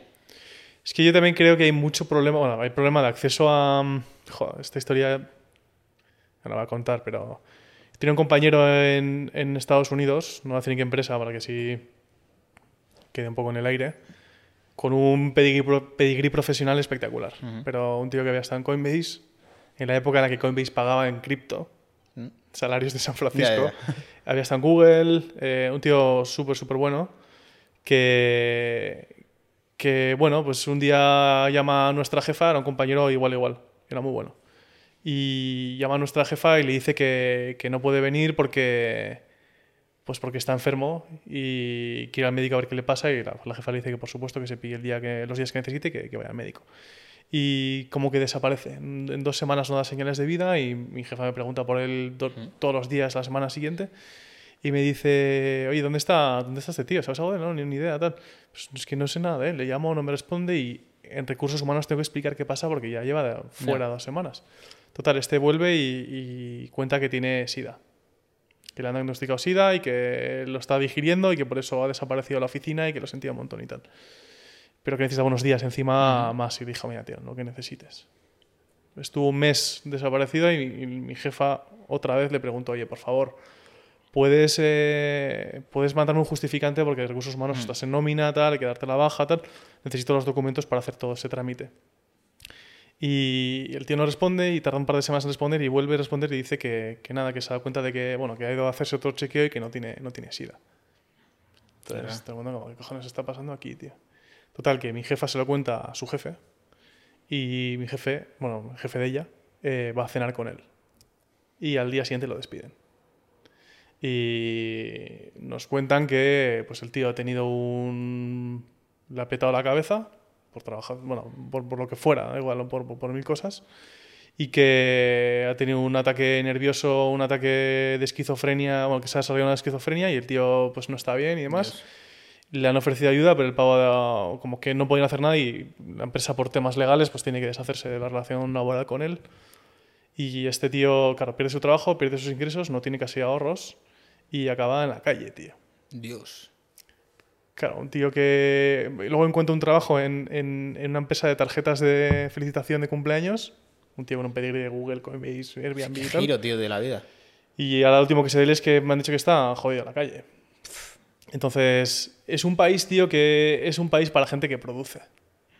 A mí, gente que vive en Nueva York, esto me lo dijo un, un chico que la última vez que estuve me lo encontré y, bueno, vi- vino, vino incluso a verme, vino porque ya me conocía. Me dijo que Nueva York, tío, es una ciudad que mm, o vas a su ritmo o, o te come. Te come. Te come, Sí, sí, sí. totalmente. O sea, que tienes que ir al ritmo de la ciudad, de no parar, estar a tope con el trabajo, porque si no, es que te echa, te echa de la ciudad. Me acuerdo que la última vez que estuve en Nueva York, eh, al final la memoria por salud mental filtra lo, o sea, filtra lo negativo y te quedas con lo positivo normalmente. Y yo y mi mujer muchas veces hablamos de, joder, volveríamos, tal, que queríamos, tal, no sé qué. Y la última vez que fui dije, me vinieron unos flashbacks de mi época trabajando ahí, no tanto en Airbnb, pero sí en, en la siguiente, y dije, ostras, tío. O sea, ¿te acuerdas, tío, de la presión que tenías en el trabajo? El no tener vacaciones, el... Fue una movida. O sea, fue... O sea, que, que efectivamente lo que dices tú, es una lavadora en la que si no aguantas el ritmo te revienta. Además, es súper curioso, tío, la cantidad de gente como loca que hay en Nueva York, tío. O sea, ¿Qué más problemas? De enfermedad- enfermedades mentales en Estados Unidos es, hay un problema muy, muy gordo. Sí, muy, sí, muy o gordo. o sea, yo lo, lo que he visto en Estados Unidos no lo he visto en ningún otro lado, ¿eh? en, tanto en Los Ángeles como en Nueva York. Hay gente que, que está mal de la cabeza y están por la calle, ¿sabes? O sea, que, que no, no... tienen, no tienen acceso Hmm. a, a medicación, tío. No tienes, o sea, es que es una espiral muy mala. O sea, California justo supuestamente tiene servicios sociales muy buenos, Entre comillas. entre comillas, porque al fondo están dando droga a la gente y dinero, que no ayuda a, nada. Pero hay muchos problemas, tío, porque es una sociedad, ya te digo, que en la que o pedaleas o te caes, tío. Sí, o produces o te caes. Además, yo creo que en el caso de Nueva York igual no es tanto, pero yo sí que tuve la sensación de que en California, tío, había muchísima gente como que necesitaba vivir de sus apariencias. En el sentido de, para mantenerse en ciertos círculos y mantener cierto estatus de relaciones. De vivir como muy apalancado a tus apariencias, ¿sabes? De si quiero acceder a cierto círculo que en Los Ángeles y demás lo tienes más presente, por así decirlo, de farándula, tengo que parecer... Proyectar esta imagen de... Sí, sí. Sí, a mí me va muy bien, yo voy sobrado, coches alquilados, éxito, porque si no, no accedes a ese grupo selecto de gente guay, No se te farándula. Sí, yo creo que Nueva York, no soy ningún experto, ni mucho menos, pero Nueva York, Miami y Los Ángeles creo que funcionan con esa dinámica bastante. San Francisco es todo lo contrario, tío. En San Francisco tú ves a gente con mucha, mucha, mucha, mucha pasta, en chancletas por la calle, Ya. en shorts en la oficina, con una vida muy normal. pero también porque San Francisco es mucho más enfocado a empresa. Tú piensas en Los Ángeles, Los Ángeles es pura farándula. Espectáculo, ¿no? Es farándula, show, eh, Sí, sí. superestrellas, Tiene que ver con gente, la- música, actores. Tiene que ver con la industria, exacto. Sí, totalmente. Y yo creo que entretenimiento se da mucho a eso, Mm. pero tecnología yo creo que hay mucha gente más friquilla, más... Joder, me hacía Sí. mucha gracia. Salíamos de fiesta en San Francisco y era el, el- el bar de Star Wars, tío. O sea, había, había gente con, con luces en las zapatillas, había cada fricazo... O sea, había, está lleno de programadores San Francisco, Ya. eh. Y era como... Buah, chaval, o ¿Cómo sea, salen de fiesta los programadores? ¿Sabes? Yo tengo una empresa de programación, pero mis chavales no son muchos salir de fiesta, entonces no... Exacto. Pues tío, era el, el ratio hombre-mujer en San Francisco creo que está fa- fatal para el hombre. y era, era un desfase, tío. Era mucho tío y luego mucho programador con pocas dotes sociales. Entonces eran mis colegas que venían de la parte de negocio de la compañía, se ponían las botas, tío. Y hay mucha droga en San Francisco. eh, bueno, en todos Estados Unidos, diría yo, y también en España. Pero había mucha droga de diseño. Existen rumores de que en San Francisco, en la parte tech, se consumen bastantes drogas habitualmente, Sí, sí, sí. pero para rendimiento profesional. Microdosing. Sí, eso es. Sí, sí, sí, sí. Yo conozco gente que lo hace. Y luego hay mucha gente últimamente de, mi, de mi grupo de San Francisco que hace exploraciones. Ayahuasca. Con, todo, con, todo, con LSD también, con, o sea, como terapias conducidas por un especialista Mm. Sí. Para hurgar en Sí, tu pasado, tu, tu- inconsciente. Exacto. Y eso es. eh, estu- Estuve hace poco en una boda de un, de un compañero de, de Airbnb en, en Suiza y eh, alguien sacó en la mesa de la boda el tema y ah, yo también lo estoy haciendo, tal, no sé qué. O sea, como que flipas, mucha gente. A ver, si lo enfocas de una manera de desarrollo personal y no de huir de tu realidad, perfecto. El problema es que muchas veces con estas cosas hay mucha gente que lo utiliza como forma de vía de escape en su realidad. No sé, a mí me, me da siempre mucho vértigo el. O sea, me parece que la mente es muy compleja. No digo que la droga in- intrínsecamente sea mala, ni muchísimo menos, pero me parece que alterar ciertas cosas de cómo funciona tu cabeza es, es muy delicado. ¿sabes? Yo creo que es algo peligroso en las manos equivocadas y sobre todo en las personas equivocadas. Y eso no lo sabes hasta que no eh, pasas esa barrera. Y eso también es peligroso. Porque al final eh, tú no sabes si a lo mejor una persona tiene predisposición a tener problemas mentales y hasta que no a lo mejor toca eso se puede desarrollar también. Es que es un tema delicado porque al final es como hay a ciertas personas que les puede amplificar la conciencia y su productividad a unos niveles super heavy, pero hay gente que a lo mejor le puede hacer todo lo contrario y destrozarle la vida. Sí, sí, sí, 100%. Es muy, muy complejo. 100%. Es un tema durete, a mí me, me resulta durete. Respecto a lo que comentabas de los programadores y demás, y ese tipo de personalidades, a mí me parece gente muy interesante, en el sentido de que al final cuando tú catas un poco cómo es eh, su personalidad y cómo entienden las relaciones, es gente muy, muy, muy interesante respecto, sobre todo, a profundizar con ellos en algunas cuestiones, ¿sabes? Hmm. Porque es gente que sabe mucho, mucho, mucho de cosas eh, muy concretas y a lo mejor no es la persona más sociable, por así decirlo, pero si le sacas los temas concretos que ellos se sienten cómodos y que disfrutan, son gente que es, es que te pueden hacer la teoría de la relatividad prácticamente. Estoy tan de acuerdo con lo que acabas de decir. O sea, yo creo que es gente que.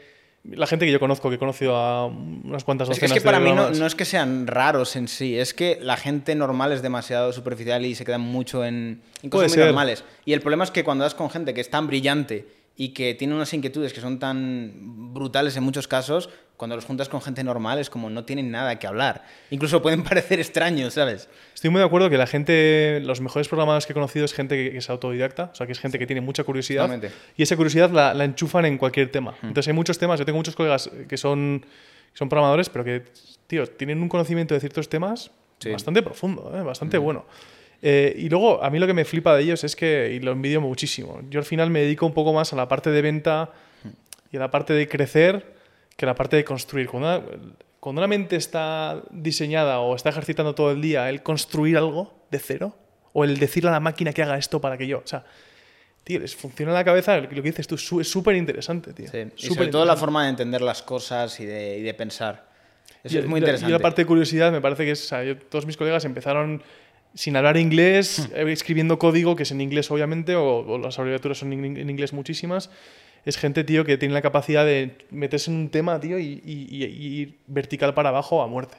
Mientras que igual la gente que trabaja en otras, o sea, en, en otras partes de la compañía, como marketing, ventas y tal, te quedas un poco con la parte de arriba y salseas ahí en la parte de arriba. Pero esa gente es gente que, que sabe, tío. y que- Curiosamente siempre suelen ser perfiles que suelen tener Asperger. Son, Sí.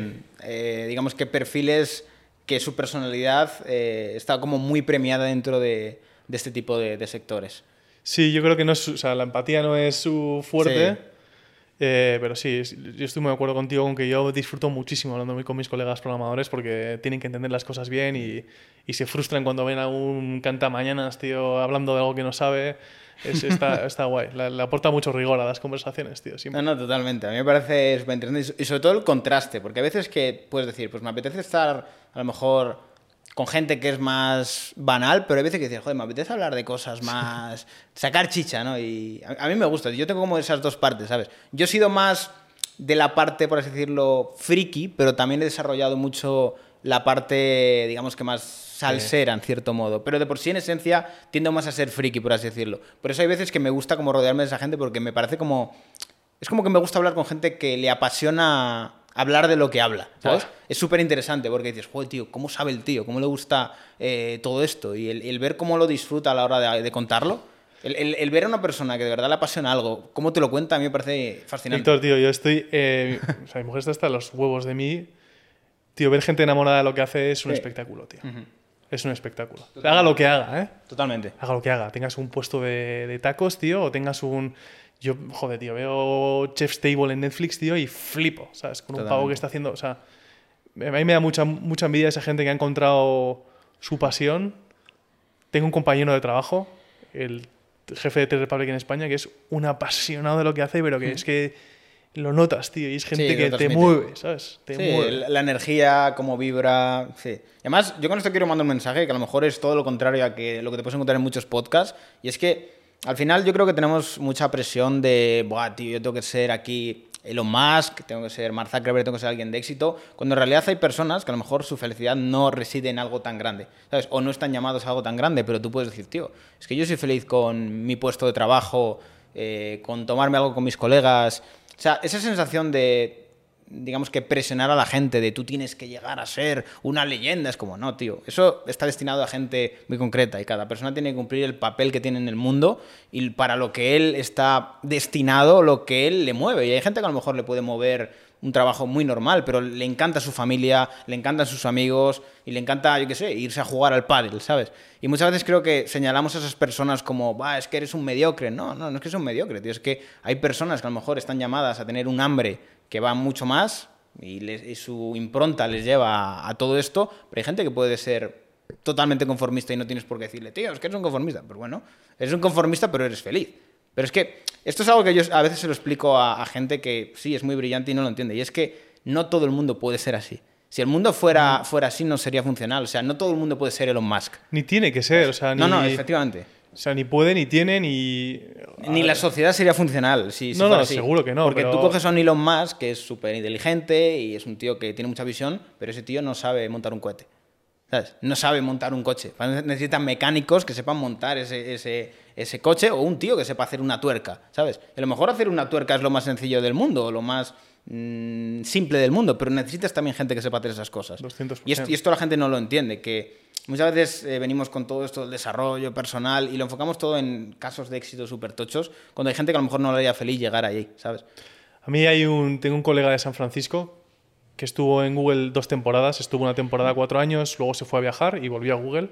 Puestazo, product manager, pf, un tío impecable, un belga, eh, que...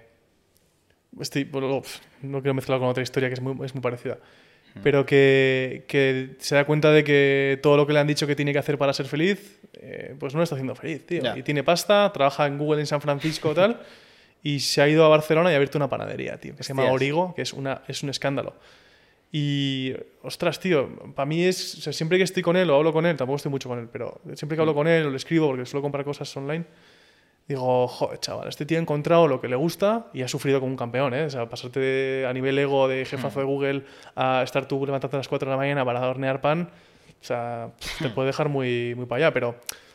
Tío, yo creo que hay que ser honesto con uno mismo y, y creo que haciendo bien cosas muy sencillas que no tienen tanto reconocimiento social es la leche. O sea, yo- hay un tío que pone cócteles cerca de mi casa en Madrid, tío. ¿Le ves la sonrisa cuando te pone el cóctel, tío? Y dices, cago en la puta, tío. Tienes que- es que tú tienes que estar aquí. Es Total. que es donde tienes que estar, tío. Total, total. Y ya está. Y, sobre todo tener la, la humildad de entender que porque tú estés en una mejor posición no te hace mejor ni peor, tío. O sea, Joder, es- es- es- 100%. eso a mí es una de las cosas que más me ha dolido, por así decirlo, de crecer a nivel económico. Porque yo vengo también de un pueblo de la Sierra de Madrid muy pequeño, ¿sabes? Y me he rodeado de gente muy sencilla y gente muy humilde en muchos casos. No es para nada un pueblo que digas, Dios mío, es esto, qué sé, la moraleja, ni de coña. Es Becerril de la Sierra, ¿sabes? Ahí debajo de Navacerrada, es muy, muy normal. Y la sensación de que cuando empiezas a ascender, digamos que dentro de el reconocimiento de la gente y de a nivel económico y meterte en ciertos ambientes en cómo eh, se trata a la gente que estás sirviendo, ¿sabes? O sea, a mí eso me ha, me, me ha, me ha chocado mucho, tío. Que hay gente que por el hecho de tener dinero o por creerse más importante, tratan mal a los demás, ¿sabes? O sea, a mí me dice mucho de una persona cómo trata a un camarero o cómo trata a alguien que le está sirviendo, tío. Y, y me parece que eso tiene más calidad humana que todo el dinero que pueda tener. Porque dinero puede tener cualquier, cualquier persona, pero calidad humana, tío, yo creo que marca la diferencia. Totalmente. Y yo eso lo he visto demasiado, tío, de gente que tiene dinero y que ya de por sí, por tener dinero, se cree con el derecho de hacer lo que quiera, ¿sabes? O más, o más que los demás. Mira, yo me acuerdo cuando estaba en aquella etapa en Madrid que tenía tres curros y estaba devolviendo el crédito de la universidad y, y un montón de cosas más, me, me llamaron del catering para ir a una comunión de una casa. Una casa, tío, que tiene un catering y una comunión, pues, pues bueno, les iría bien. Y me acuerdo que hice el mejor trabajo que pude, ¿sabes?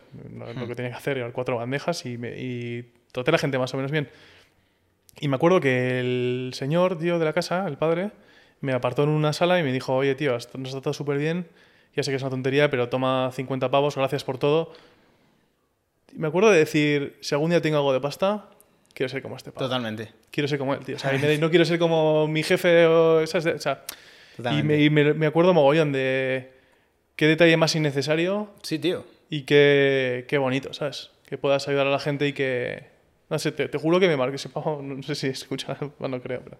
No, pero, me- es, es algo que, me llegó que dice, mucho de una persona, cómo trata a personas que le están sirviendo, porque al final eh, es como que hay gente que pierde mucho la desconexión de la realidad cuando le empieza a ir bien las cosas, ¿sabes? Y se cree como con el derecho de "Ay, aquí vale todo, ¿sabes? Y no... Y eso eh, a mí, a mí me da mucha pena verlo muchas veces, ¿sabes? En ciertos entornos. Y además, te voy a decir una cosa, lo que estás comentando antes me siento muy identificado, porque yo diría que en una de las etapas que más pasta he ganado y mejor me iba, hubo un momento, tío, que me paré y dije, tío, es que en verdad mm, no estoy como feliz con, con lo que hago, ¿sabes? Y era algo tan simple como, tío, yo quiero volver a hacer vídeos, ¿sabes? Igual me había tirado una temporada de un año y pico de, sin hacer vídeos, pero yo sentía en plan, tío, es que me siento como que no tengo ganas de hacer nada, ¿sabes? En plan de no tengo como esa felicidad que tenía antes. Y era una gilipollez tan simple como me apetece ponerme a hacer vídeos, ¿sabes?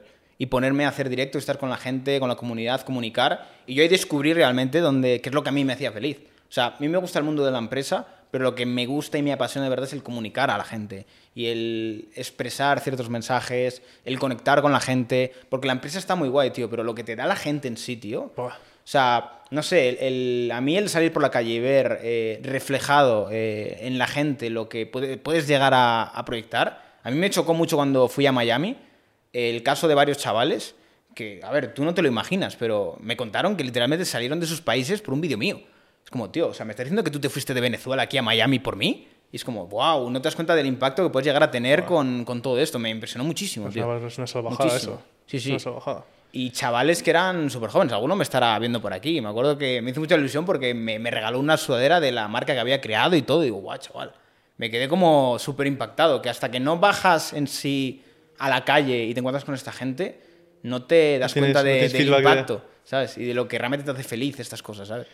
Yo creo encima que la gente que le va más o menos bien y tiene un poco la obligación por el resto de gente que tiene que trabajar en cosas que no le hacen feliz y que no tiene otra elección hmm. de tomar ciertos riesgos. Lo estoy diciendo yo, yo estoy, o sea, pero creo que, que injusto es que tengas toda la tranquilidad del mundo a nivel financiero y que ni siquiera des una oportunidad una vez en tu vida a intentar hacer lo que te gusta. Con la cantidad de gente que es que, es que no es una opción y nunca será una opción, ¿sabes? Ya yo creo que ya no solo por ti, porque te lo merezcas y demás, y te vaya a hacer feliz, sino porque, joder, tío, que hay gente que mataría por estar en tu situación y no aprovecharlo. Yo veo mucha gente empantanada en necesito más dinero y más dinero y más hmm. dinero y más dinero, que es como, no vas a acabar, o sea, hmm. no tiene fin. No, no, totalmente. O sea, siempre, yo siempre me he dado cuenta, tío, que al final cuando empiezas a validar lo que tú eres en cuanto al dinero, es algo que no tiene nunca fin. O sea, porque al final es como si tú crees que eres mejor persona por tener ciertas cosas, siempre va a haber personas que tengan mejores cosas que tú. Entonces no vas a creer que nunca es suficiente. Vas a querer compararte con el que tiene más y buscar tener más que el otro y, un poco buscar tu validación respecto a lo que tienes y lo que posees, y no tanto en cuanto a lo que eres y lo que en sí proyectas a, la gente y lo que aportas a la gente. Porque eh, te voy a hacer una pregunta a ti, mm. igual pero ¿por qué? O sea, ¿a ti cómo te ha cambiado el tener algo más de dinero ahora que te van las cosas bien? O sea, ¿qué, ¿en qué has cambiado tú? Es, es, una muy buena pregunta. A ver, te diría que pasas por diferentes procesos.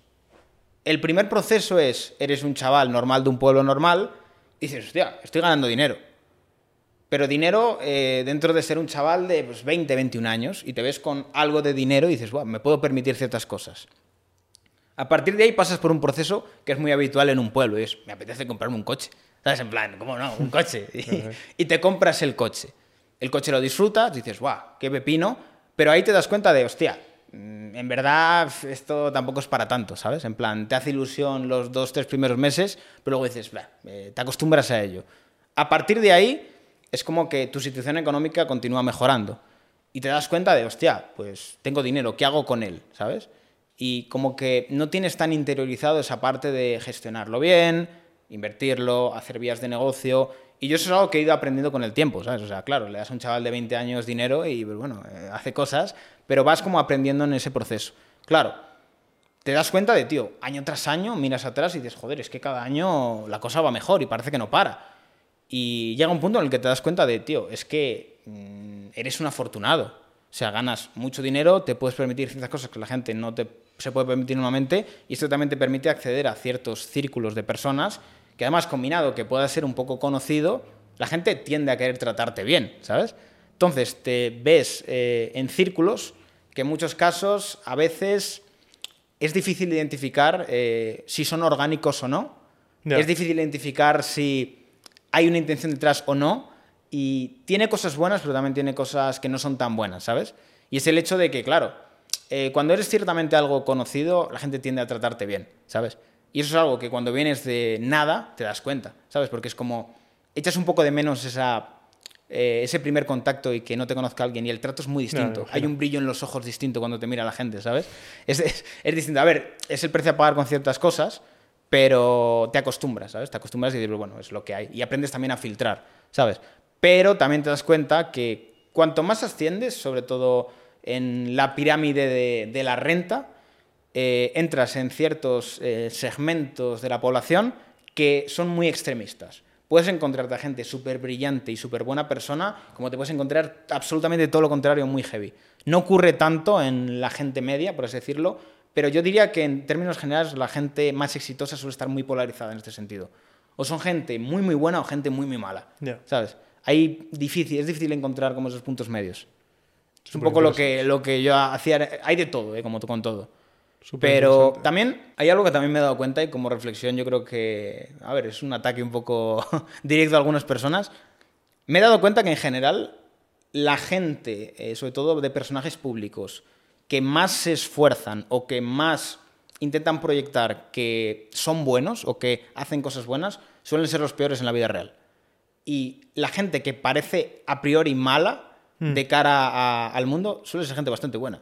Es irónico, ¿eh? O sea, a mí me ha pasado de decir, "Buah, yo tenía una visión de este tío un poco de cuidado y pues bueno, luego es un tío de puta madre. Y gente que parece eh, la Virgen María en persona, uf, eh, ser muy, muy hijo de puta, ¿sabes? Sí. O gente que, yo qué sé, que luego te los encuentras y cuando ya accedes a ciertos círculos, te encuentras a gente conocida. Y ves lo que hacen en su vida privada y ves lo que proyectan en la vida real, en, en- en internet o lo que dicen y dices, la madre que me parió, chaval. claro, ahí llegas un poco al, al debate de decir, la gente que a priori enseña en internet que no le importa el dinero es a la gente que no le importa el dinero de verdad o es a la gente que entiende que si da una imagen de que parece que no le importa el dinero va a ganar más dinero. ¿Sabes? Porque si tú dices que te importa el dinero pareces malo. ¿Sabes? Entonces la gente va a decir, "Va, este es un pesetero, este quiere ganar dinero. Pero el tío que es psicópata de verdad estructura toda su personalidad para ganar el máximo dinero. ¿Y cómo consigues ganar el máximo dinero? Cayendo bien a casi todo el mundo y pareciendo bueno. Y yo esto lo he visto, lo he visto de gente que parece eh, prácticamente Jesucristo encarnado en internet, pero por detrás, ojito, ojito si se viera. Y entiendes un poco todo esto, por eso a veces no hay que fiarse mucho de las apariencias, ¿sabes? Porque te quedas un poco con lo que se puede proyectar en una visión muy limitada, pero no entiendes que al final la gente enseña lo que quiere enseñar, ¿sabes? Y nadie va a querer enseñar a lo mejor una imagen que no le conviene enseñar muchas veces, ¿sabes? Y claro, aquí tienes que llegar a una reflexión. Es, mm, ¿por qué alguien eh, público iba a decir algo que le va a hacer perder Ya, ya, dinero va a perjudicar. si lo que busca es, digamos que, optimizar al máximo su dinero? Claro, es lo que le ocurre a la mayoría de, de influencers. Y yo lo digo muchas veces. Coges a todos los influencers y mañana de repente se pone de, se pone de moda ser homófobo y serían homófobos. ¿Por qué? Porque viven de las marcas, viven de la aceptación social y en realidad son una proyección más de la gente a pie de calle. O sea, en la Alemania nazi serían los más nazis. Es así. ¿Tú crees, ¿Tú crees que Ibai en la Alemania nazi sería un tío, no, yo contra el nazi? No, sería un tío del máximo sistema y de, y de lo que las marcas dijeran. BMW era nazi en ese momento, pues para trabajar con BMW tengo que ser nazi, ¿sabes? Y al final siento que hay como falta de valentía alrededor de los influencers. Tienen mucho miedo a ser cancelados y a tener opinión propia. Y eso también lo que fomenta también es una cultura de la cancelación. Claro que eso lo, lo proyectas a tu audiencia. Sí, y no, y, no, y, no, y no tienes como una personalidad, tienes un miedo a la gente, ¿sabes? Cuando en realidad la gente tampoco es tanta, ¿sabes? O sea, hay gente que se queja constantemente, o sea... Yo con el tiempo me da cuenta de que es un nicho muy pequeño de gente realmente, ¿sabes? Es mm, gente que hace mucho ruido, pero que en la realidad no existe. La gente a pie de calle es muy normal, la gente a pie de calle no está tan politizada, la gente a pie de calle es mucho más sensata, mucho más flexible, pero hay cierto perfil de persona en internet que es ruido. extremadamente radicalizada, ¿sabes? Y que es la que hace ruido, que hace que el resto de gente La siga. que está ahí más tiempo y lo que te hace creer que el mundo es así, ¿sabes? Y ni de lejos es así, ni de lejos. Internet es un- una cueva que te hace creer que el mundo es así, no es ni así. Es una exageración en muchos casos. Encima es un poco, te vas cociendo en tu propia salsa chup chup ahí. O sea, como que al final los algoritmos haces que tú- hacen que tú consumas un contenido que, que- que te gusta, que está acorde con tus principios, con, tu- con lo que piensas. y Te es- reafirma.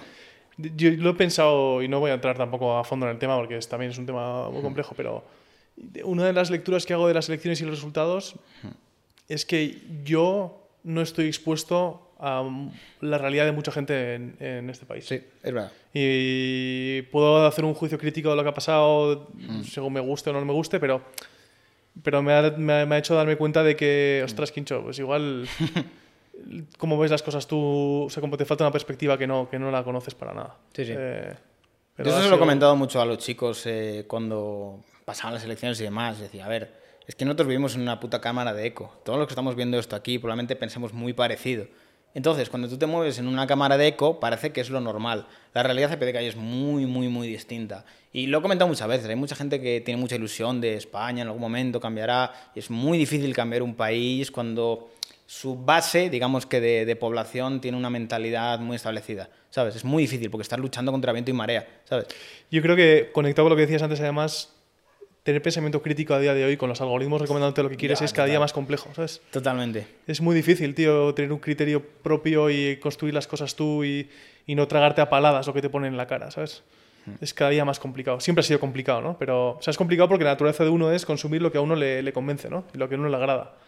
Pero es que encima a día de hoy es más complicado porque lo que se te sirve encima es tubo, todo para adentro y, y no filtro nada. Y es, a mí me raya un poco a veces el... O sea, yo creo que tengo parte de verdad y hay cosas que son o sea, estructurales que no estoy de acuerdo con ellas o que me parece una cagada, lo que sea. Pero ya te digo que creo que soy víctima también de ese sistema en el que consumo lo que, lo que veo. A ver, es que la, la realidad al final, con el tiempo te das cuenta que las cosas no son ni blanco ni negro, ni son una cosa ni son otra. Hay una escala de grises prácticamente infinita. Y al final, el buscar que haya tantas personas con tantas diferentes escalas de grises que entiendan algo, es que al final, yo lo pienso, eh, hay gente que por su propia situación personal y por su realidad, por mucho que le cuentes ciertas cosas, tienen ya un filtro instalado respecto a ver las cosas que ya va a limitar mucho el que puedan entender o que puedan ver con buenos ojos ciertas cosas. Que nos pasa a todos. Al final, la sugestión que tienes de, de tu experiencia hace que mm, todo lo mires con un filtro distinto. Y hay gente que no entiende que toda persona tiene un filtro distinto en función a cómo ha crecido, de dónde viene, eh, su propia naturaleza, la química de su cuerpo. O sea, puede, puede, puede ser muy, muy complicado. ¿Qué ocurre?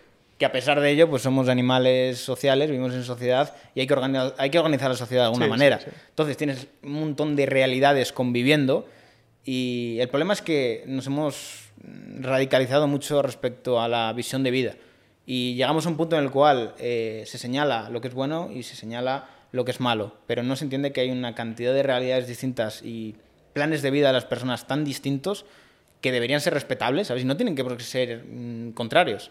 El problema es cuando empiezas a estructurar un sistema en el cual eh, hay ciertos perfiles de personas que se señalan y se persiguen y hay ciertos eh, perfiles de personalidad que se premian, ¿sabes? Ahí se genera una crispación, un enfrentamiento, cuando en realidad es tan sencillo como vive y deja vivir, ¿sabes? El problema es cuando empiezan a entrar dinámicas de no, no te, no te dejo vivir porque yo quiero entrar en tu vida, quiero controlar tu vida, quiero decirte lo que tienes que hacer, lo que no tienes que hacer, quiero coger de tu dinero, tengo que decirte lo que tienes que pensar, lo que tienes que comer, lo que tienes que decir, lo que tienes para- lo que tiene que parecerte bien y mal. Y hay gente que, yo entiendo que hay gente que no quiere tener opinión respecto a ciertas cosas, porque no le importa una mierda, ¿sabes? Yo entiendo que hay gente que dice, a mí la política me da igual porque a mí me gusta, yo qué sé, la pintura y la política me, me la trae floja, ¿sabes? Es- no, no, me, no me inmiscuye. Pero es como que hemos entrado en una etapa en la cual parece que hay que tener una opinión de todo. Ya. Y hay que estar posicionado respecto a todo cuando hay veces que hay temas que a lo mejor dices, pues a mí es que no me no tengo clara mi posición, ni tampoco me, me parece un tema relevante. o No sea, me interesa, exacto. lo, lo podría dejar ahí, no me, no me importaría yo demasiado. creo que la de felices que seríamos si dijésemos más a menudo no tengo ni idea de este tema o no me interesa este tema o no pasa nada. Pero ¿sabes? también hay que entender una cosa, eh, los políticos se lucran de que la gente cada vez esté más politizada. Sí, sí, exacto. sí, Porque esa crispación, esa división genera mucho más movimiento y también hace que aglutinen más poder. Sí, yo lo, yo lo veo aquí en Andorra. En Andorra la política no es relevante. ¿Por qué no es relevante? Porque no, no hay una serie de problemas y una serie de crispación instaurada que genere que la gente esté pendiente de la política. ¿Sabes? ¿Qué ocurre? Al final, si conviertes la política en un sálvame, pues, la gente está enganchada a ese sálvame. Y si encima las cosas están mal a nivel social, buscas un mesías que te solucione la vida. ¿Sabes?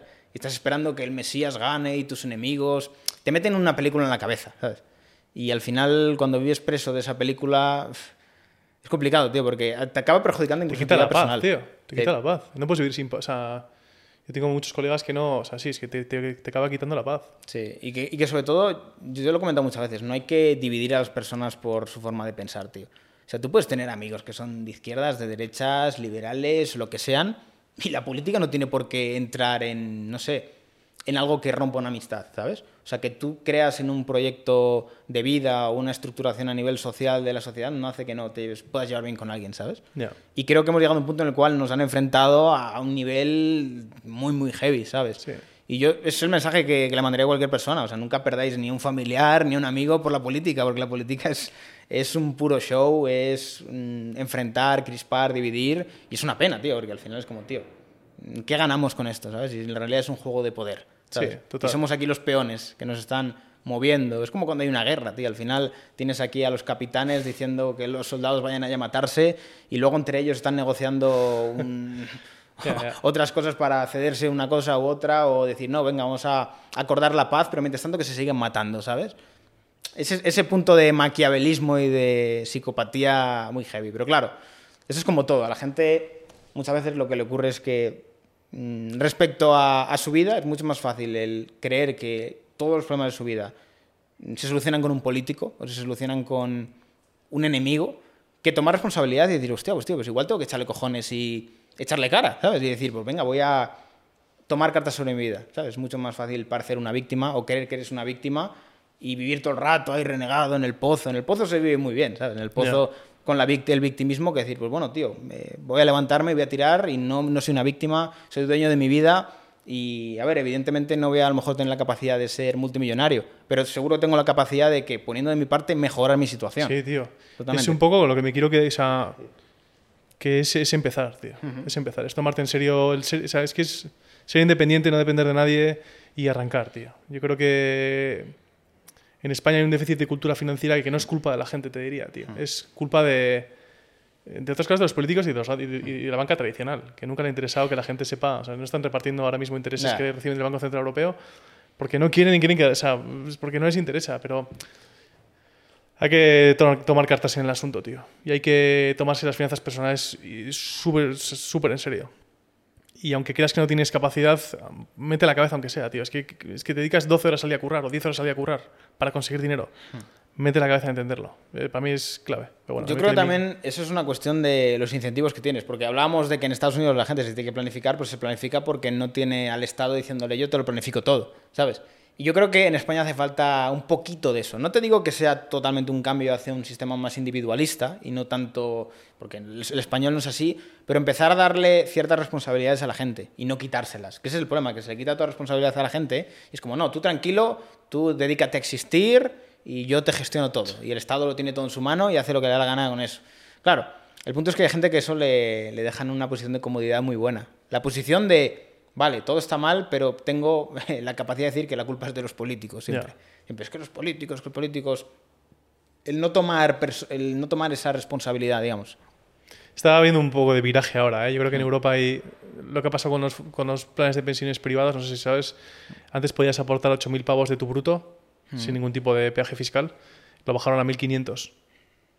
Y era una manera del gobierno de voy a ramplar todo, no quiero que nada se escape de mis, del pago de impuestos y me lo, me lo quiero quedar.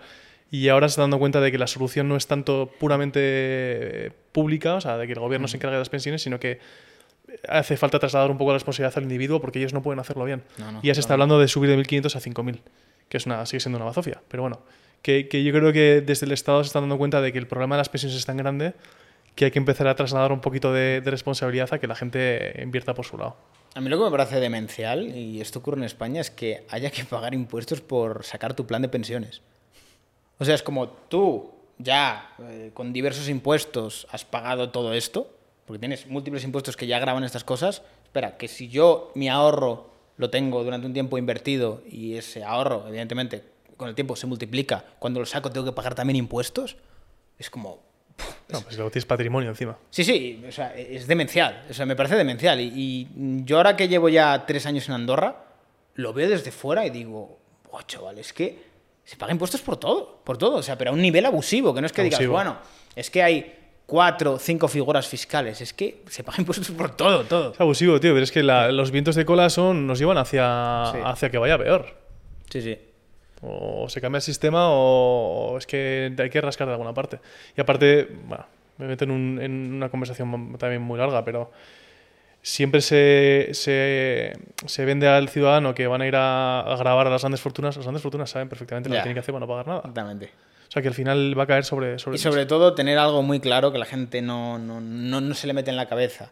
Por mucho que hay un gobierno que te diga que lo van a pagar los ricos, no hay suficientemente mm, un número de ricos tan grande como para sacar la recaudación que necesitan. Y para sacar esa recaudación tienes que ir a la población mayoritaria. Porque si tú coges a la población mayoritaria, que es la clase media, y la grabas de una manera a lo mejor no muy fuerte, sacas más dinero que quitándole a todos los millonarios el dinero que tienen.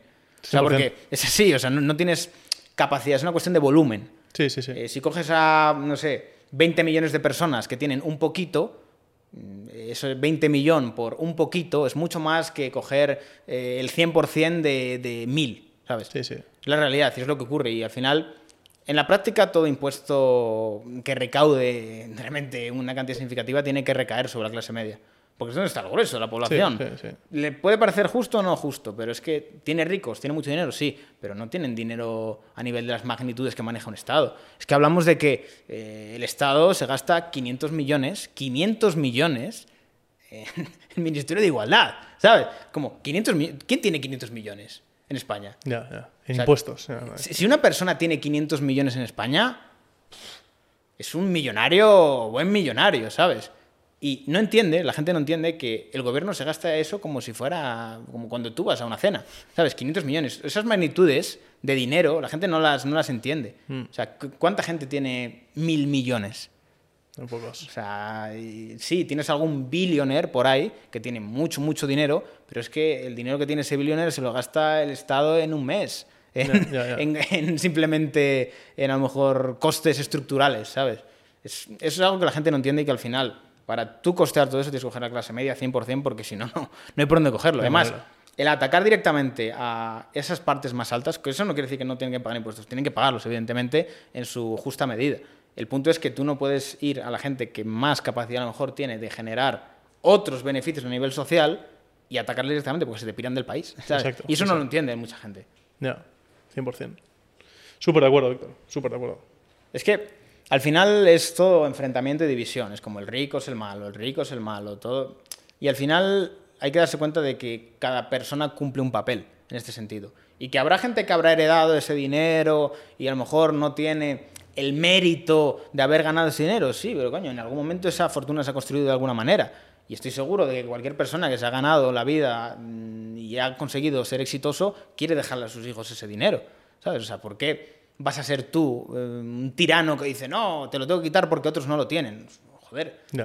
O sea, yo, yo creo que eso es, es, mm, algo que, que- que es totalmente totalitario y que al final, coño, cuando se lo quitas a otro, perfecto. Cuando te toca a ti, es como, tío, que mi abuelo se lo curró. Y mi abuelo no tiene por qué haber explotado a nadie, ¿sabes? Mi abuelo montó un negocio, le fue bien. Tomó un riesgo, eh. Claro, sí. O sea, es que muchas veces se ve como que toda fortuna tiene que estar sobre cosas que no son legítimas, ¿sabes? O sea, evidentemente habrá gente que ha hecho dinero de manera que no es legítima, pero eso también, no sé, me llama mucho la atención cómo se tiene conciencia respecto a esto de manera selectiva. O sea, es como, si hablamos de, yo qué sé, de los inmigrantes, no hay que generalizar, pero si hablamos de los millonarios hay que generalizar. ¿Sabes? Como que se generaliza de manera selectiva dependiendo de lo que sea. A mí me encanta ver la transición de gente que no ha tenido pasta y empieza a tener pasta. Mm. Tienes eh, Sabina o tienes gente que empieza como que a ir de un, la- de un lado del péndulo al otro, Mm. de, de entender ambas partes del espectro y decir, ostras, tampoco igual es justo hacer lo que se hace la gente que tiene mucha tela, ¿no? Y además también hay que entender una cosa. Es positivo también que los ricos tengan gilipolleces de ricos. Es muy positivo. Es el mayor mm, redistribuidor de riqueza que puede Ah, existir. sí. O sea, que un rico se vaya a una discoteca y se deje 100.000 dólares es porque es puto retrasado mental y le apetece despilfarrar, pero es el mayor redistribuidor que pueda haber. ¿Por qué? Porque alrededor de esos 100.000 dólares que evidentemente están overpriced de lo que ha pagado, hay un montón de gente trabajando que va a recibir un montón de dinero y un montón de empleo alrededor de ese overprice, ¿sabes? El hecho de que los ricos tengan gilipolleces de, pues yo quiero este reloj que vale un millón, este coche que también vale otro Ya, millón. que comer muchas bocas luego. Claro, efectivamente. O sea, hay mucha gente que luego come de esas tonterías, ¿sabes? O sea, es como deja al rico que gaste dinero, pero que lo gaste en tu país, porque se queda en tu país, ¿sabes? Que no se vaya a otro sitio a gastártelo. Os comento una idea que conecta con, ¿sabes quién es Peter Thiel? De la, Sí. es, es- es inversor en trade. Y en uno de sus libros habla de que el monopolio y la concentración de capital son las primeras, es la primera fuente de innovación global. O sea, que Google sea un monopolio a nivel de búsquedas hace que Google pueda invertir en el coche que se autoconduce. O que, se pueda, que pueda invertir en las redes satélites que, que pusieron en globos para llevar eh, Internet a África, por ejemplo. Pero que la concentración de capital ha sido el mayor motor de innovación de la historia. Y que se demoniza y que puede traer muchas dinámicas de mercado negativas, pero que en el fondo es lo que hace que el mundo se mueva, la concentración de capital. Bueno, es, es un cierto modo.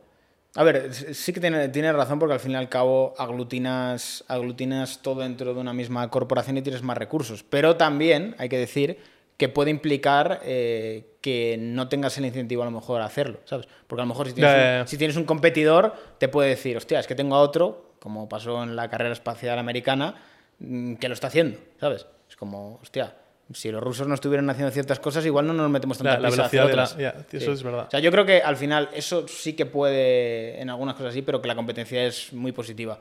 Es muy 100%, positiva. sí, a ver, para innovar también, sí, tienes razón. Es sí. verdad. O sea, porque al final, si no, ¿qué incentivo tienes? ¿sabes? Si no tienes competencia, pues vale, la gente me va a pagar igual. El fin de la empresa es recaudar lo máximo posible y mejorar la facturación, pero eh, de vez en cuando viene bien que te venga alguien a hacer, a hacer un poco sentirte incómodo. No lo había pensado, pero es verdad. Eso- eso- eso- No, no, es, es- A ver, el punto de la, de la competencia, el problema que tiene es que suena muy bonito, pero yo creo que toda empresa llega a un punto en el cual deja de interesarle eso, ¿sabes? O sea, yo a veces esto lo hablo muchas veces con, con algunos amigos y demás, y dicen, tío, no entiendo cómo la gente del IBEX o los empresarios más grandes luego son como tan anticapitalistas en lo que es el capitalismo en su esencia, ¿sabes? Que es libre mercado, libre competencia y demás. Y con el tiempo lo entiendes, porque tú te pones en la posición de alguien que tiene un monstruo de semejante magnitud, como puede ser, yo que sé, eh, un Iberdrola, ¿y tú cuáles son tus intereses como empresa? Pues mantener tu tu status quo, conservar, ¿sabes? Y que no venga otro y te lo quite.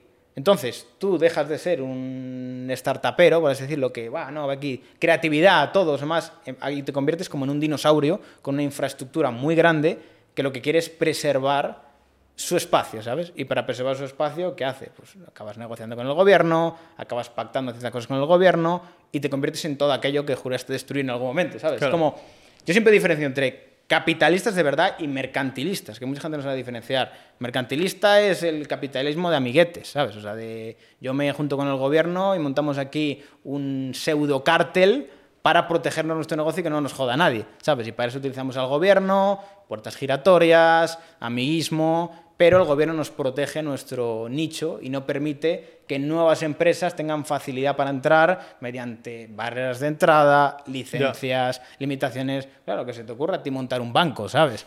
O sea, tú ponte solo a, a mirar la cantidad de acreditaciones que ibas a tener. Regulatoriamente es un infierno. sí, sí. A ver, que está bien que estén, pero evidentemente hay ciertas barreras de entrada que están deliberadamente puestas ahí. Para decir, si tú no tienes este nivel de pasta o de influencias, no vas a poder llegar aquí. Y proteges a los que ya están ahí, ¿sabes? ¿Por qué? Porque te llegan otros y dicen, eh, esto no nos gusta mucho, ¿sabes?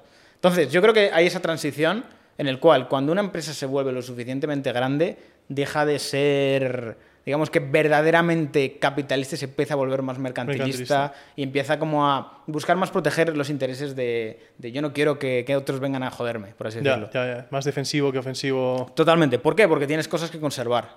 Tienes una estructura muy grande y quieres conservar lo tuyo. El que viene de abajo le da igual perder. Sí, sí, de- de- Vamos a jugar aquí, lo que sea, ¿sabes? Son intereses distintos y formas de entender el mundo distintas, pero que al final depende mucho de la posición que estés, ¿sabes?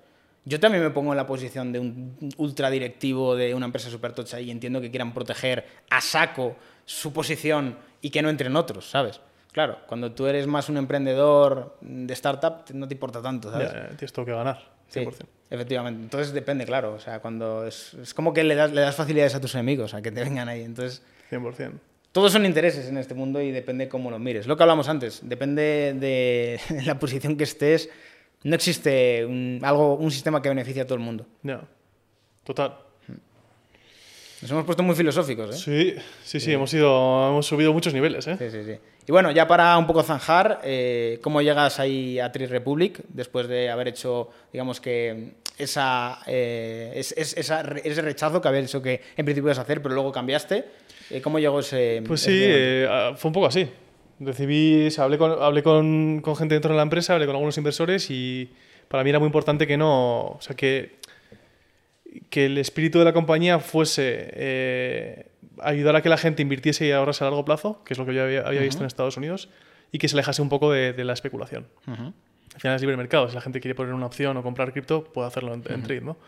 Pero, pero para mí era muy relevante hacerlo de esa manera porque creo de verdad que el problema de las pensiones, especialmente en un país como, el- como España, eh, es, es, es, es muy... O sea, para mí es un reto generacional a la altura del cambio climático o, o sea, me parece que en nuestra generación vamos a tener que lidiar con una situación muy complicada. Entonces a mí me tocó mucho. Entré hace un par de años y, y nada, la idea era desarrollar el mercado español. Ahora llevo un- algún mercado más y la verdad es que ha sido bastante sorprendente. También hemos surfeado una ola muy buena de, de, de la histeria de los meme stocks, de GameStop, de, de Sí, a cripto, etcétera. Eh, pero los últimos 12 meses ha sido un espectáculo de ver cómo gente, gracias a meter la cabeza por temas especulativos, ha empezado a meter la cabeza a, a- a empezar a construir un poco su patrimonio a- muy lentito o muy rápido, da igual, a, medio y largo plazo. Y para mí eso está siendo brutal de ver. Esto es un tema muy interesante porque tradicionalmente, digamos que los mercados financieros había una serie de actores que estaban bastante identificados, institucionales, grandes fortunas y demás, que eh, al fin y al cabo eran los que se repartían un poco el mercado, ¿no? Pero ahora que comentar lo de GameStop y demás, en los últimos tres años se ha visto un fenómeno que yo creo que ha sorprendido a mucha gente y es el poder que puede llegar a tener el retail si se organiza. Sí, ¿sabes? sí, sí. Porque antes eh, el invertir estaba más ah, reservado a personas que se dedicaban a ello o que tenían un patrimonio y querían, digamos, Fondos, que hedge funds. moverlo. Eso es. Pero ahora un tío se baja una aplicación y puede invertir. Y si juntas a muchos tíos como ese que tiene una aplicación y puede invertir, te mueven el mercado. Sí. ¿Sabes? Entre todos juntos. Y es lo que pasó un poco con GameStop y con. Ha pasado también con otras cosas. O sea, es llamativo como a la gente, sobre todo el retail, le encanta este tipo de cosas, tío. De ir contra el poder Sí, sí, sí, establecido. sí. El vamos a ser los que nos carguemos a los fondos, los que vamos Sí. a joder a estos cabrones. Esa historia es espectacular. Hay Sí. un documental también, creo que es en Netflix, que es un espectáculo. Sí, el- No, no, se está, se está haciendo, bueno, hay un documental, pero está haciendo una peli ahora, una Sí, serie. Totalmente. ¿no? He visto el tráiler que debe ser bastante guapo. Sí, sí. Pero sí, yo creo que la gente está empezando a tomar mucha conciencia. O sea, yo creo que la- la- durante la pandemia, la- el que no hubiesen eventos deportivos y que la gente no pudiese apostar, combinado con el aburrimiento, combinado con el ahorro que se generó porque no había ocio y la gente no gastaba, hizo que, que se hiciese un, escenario increíble. Que ha- ha dejado muchísimo dolor a mucha gente que ha perdido mucha tela, que ha perdido hasta la camisa pero que si quieres ver la parte positiva de lo que ha ocurrido, ha dejado una espinita clavada en mucha gente muy joven de, de tomar las riendas de su, de su, vida, de su vida a nivel financiero. O sea, yo creo que, ya te digo, que, que hay, habrá gente que ha hecho pasta, pero creo que hay mucha gente que ha perdido mucha pasta, pero que ha dejado un pozo bastante positivo de, ostras, tío, que, que se puede hacer pasta durmiendo. Que, que, que- no es que esto existe. yo creo que hace antes de la pandemia era muchísimo más raro de ver. También te digo una cosa, para mucha gente el ganar dinero en esto es su condena, ¿sabes? Porque esto sobre todo ha pasado mucho en cripto, durante el mercado alcista era muy fácil ganar. ¿Por qué? Eh, al final cuando te metes en un mercado alcista de cripto, hasta el más tonto, invirtiendo en cualquier cosa, va a acabar ganando en, un- en una cuestión de dos, tres meses, prácticamente. ¿Qué ocurre? Cuando coges a gente escasamente preparada y nada más entrar mm, le das, eh, digamos que la validación de, hostia, estoy ganando, haces creer a esa gente que es más Buffett, inteligente sí, sí. o más eh, brillante invirtiendo de lo que realmente es, porque vives en una ilusión de mercado alcista totalmente irracional, ¿sabes? En una gran burbuja que se alimenta durante ciertos años y luego pum, explota, por así decirlo. Entonces, ¿qué ocurre con todo esto? Que al final, eh, cuando coges a esta gente y le das una validación de ha ganado, cuando luego llega un mercado bajista es cuando lo que han ganado lo pierden. ¿Por qué? Porque durante todo este mercado alcista se ha alimentado esa, Sí. esa sensación de seguridad, de sé lo que hago y no. Bueno, cuando hay un mercado alcista, vale, te puedes equivocar, pero a los tres meses recuperas prácticamente, pero el punto es cuando llega un mercado bajista y dices, hostia, que se ha acabado la fiesta. Y ahí es cuando llega el punto de renegar, de negación, de esto es una mierda, esto es una estafa, y es como, cabrón, ¿qué te la esperabas? oportunidad. Es que yo creo que el mercado, el mercado de valores, tío, y las, bueno, el mercado financiero en general está muy linkado a, la- a los sentimientos humanos, tío. Sí, Hay que ser, o sea, yo creo que invertir es mucho más aburrido de lo que la gente se cree. Hay que ser súper disciplinado, hay que intentar dejar los sentimientos fuera. O sea, yo me he enamorado de una criptomoneda, tío, que me ha hecho perder mucha tela, ¿sabes? Está es- muy mal enamorarse de unas criptomonedas. Hay que enamorarse. Exacto, o sea que No. O sea, como que invertir es otra cosa. Por eso te decía que especular e invertir son dos cosas muy diferentes. Totalmente. El 70% de las descargas en España de, de aplicaciones financieras son o de cripto, que no tengo nada en contra de cripto, yo tengo cripto, ¿eh? Eh, o de CFDs, que son productos apalancados de Sí. por 100. Tío, o sea, eso no es invertir, no tiene nada que ver invertir. Y ya te digo que yo tuve la suerte de ver en Estados Unidos gente poniendo pasta en ETFs, eh, súper diversificados, con costes muy bajos, y dejarlo pastar ahí que, joder, es que es otra cosa. Pero el punto es que ahí tú estás en una visión a largo plazo y vivimos en el mundo de la inmediatez. Claro, ¿Cómo le dices tú a un tío que, que meta, yo qué sé, 100 euros en un fondo durante 15 años y que en algún momento tendrá algo? O sea, si no son capaces ni de esperar más de media hora para que les llegue el globo. ¿cómo, cómo vas a esperar que estén 15 Sí, sí, años sí. esperando algo? Es No, durísimo, no. es muy complicado, es muy complicado. Pero es que la gente no entiende que el no hacerlo tiene un coste con la inflación y que direccionalmente vamos hacia un mundo o hacia un país, por lo menos, en el que no tener nada de ahorros va a ser una condena bastante gorda. Mira, yo el insight que daría, que sé que mucha gente joven me está viendo, y es, ahora mismo, si sois una persona que tenéis paciencia, capacidad de trabajo, constancia y sobre todo no tenéis la necesidad de una validación o de un premio en un corto plazo, tenéis el mejor activo que puede haber a día de hoy. Porque actualmente el 90% de las personas no son capaces de tener eso. Eso que te va a dar la capacidad de sacrificio como para desmarcarte de toda esa gente que neces- necesita como la validación inmediata en el momento que te va a llevar a otro nivel. Y que sé que parece algo muy sencillo, pero es la verdad. O sea, la realidad es que a día de hoy la gente está acostumbrada a tenerlo todo ya, ya, al momento. Tiene que haber un cambio ya. Hago esto, recibo esto, ¿sabes? Entonces, el que tú seas capa- tenga la capacidad de hacer cosas durante cierto tiempo sin recibir nada, pero creas en ello, estructures algo, tengas un plan, Tienes un plan, tío. crees frente a simplemente buscar eh, el placer inmediato, dopamina, dopamina, dopamina, dopamina, eso te, te pone a otro nivel. ¿Por qué? Porque si tú tienes paciencia y vas estructurando, vas creciendo, creas una estructura que te permite eh, generar tanto valor como dinero a otro nivel, ¿sabes? O sea, tú al final asientas unas bases que te dan una solidez que la mayoría de la gente no es capaz de hacer. ¿Por qué? Porque no quieren dedicarle ese tiempo. ¿Sabes? No quieren eh, meterle esas ganas. Y si quisieran hacerlo, lo harían bajo una garantía de que 100% tienen que tener beneficios, ¿sabes? Ese es el punto. Hay mucha gente que dice, va, es que a lo mejor me tiro cuatro años haciendo esto y no va a ningún lado. Sí. Hasta que, hasta que llega. El tema es que en 120 años de mercado, de mercado financiero, la bolsa ha dado un 8% anual. Ya. Has tenido etapas, has tenido guerras mundiales, ¿sabes? Has tenido etapas de crisis máxima. Pero el, o sea, el- la media de retorno es 8%. Y déjalo volar, o sea... no sé, a mí me parece que es muy complicado. Y lo que decías tú, la virtud de la paciencia a día de hoy escasea No, no, por todos lados. Totalmente. Pero es parte, yo creo que es parte del éxito. Y mi jefe siempre dice una cosa, dice que eh, como que la media suele ser interpretado la gente, por la gente como algo malo. Ser mediocre es algo malo. Tío, una media de retorno de un 8% anual, históricamente hablando, con lo que ha pasado. Ostras, es una media que es que no es, es espectacular. O sea, si compande- o sea, compuesto en el tiempo, es una locura, tío. Eh, pero bueno, yo creo que es, hay, que hay que desmitificar un poco lo que la gente interpreta como, como invertir y hay que, hay que invertir de manera un poco más aburrida, tío.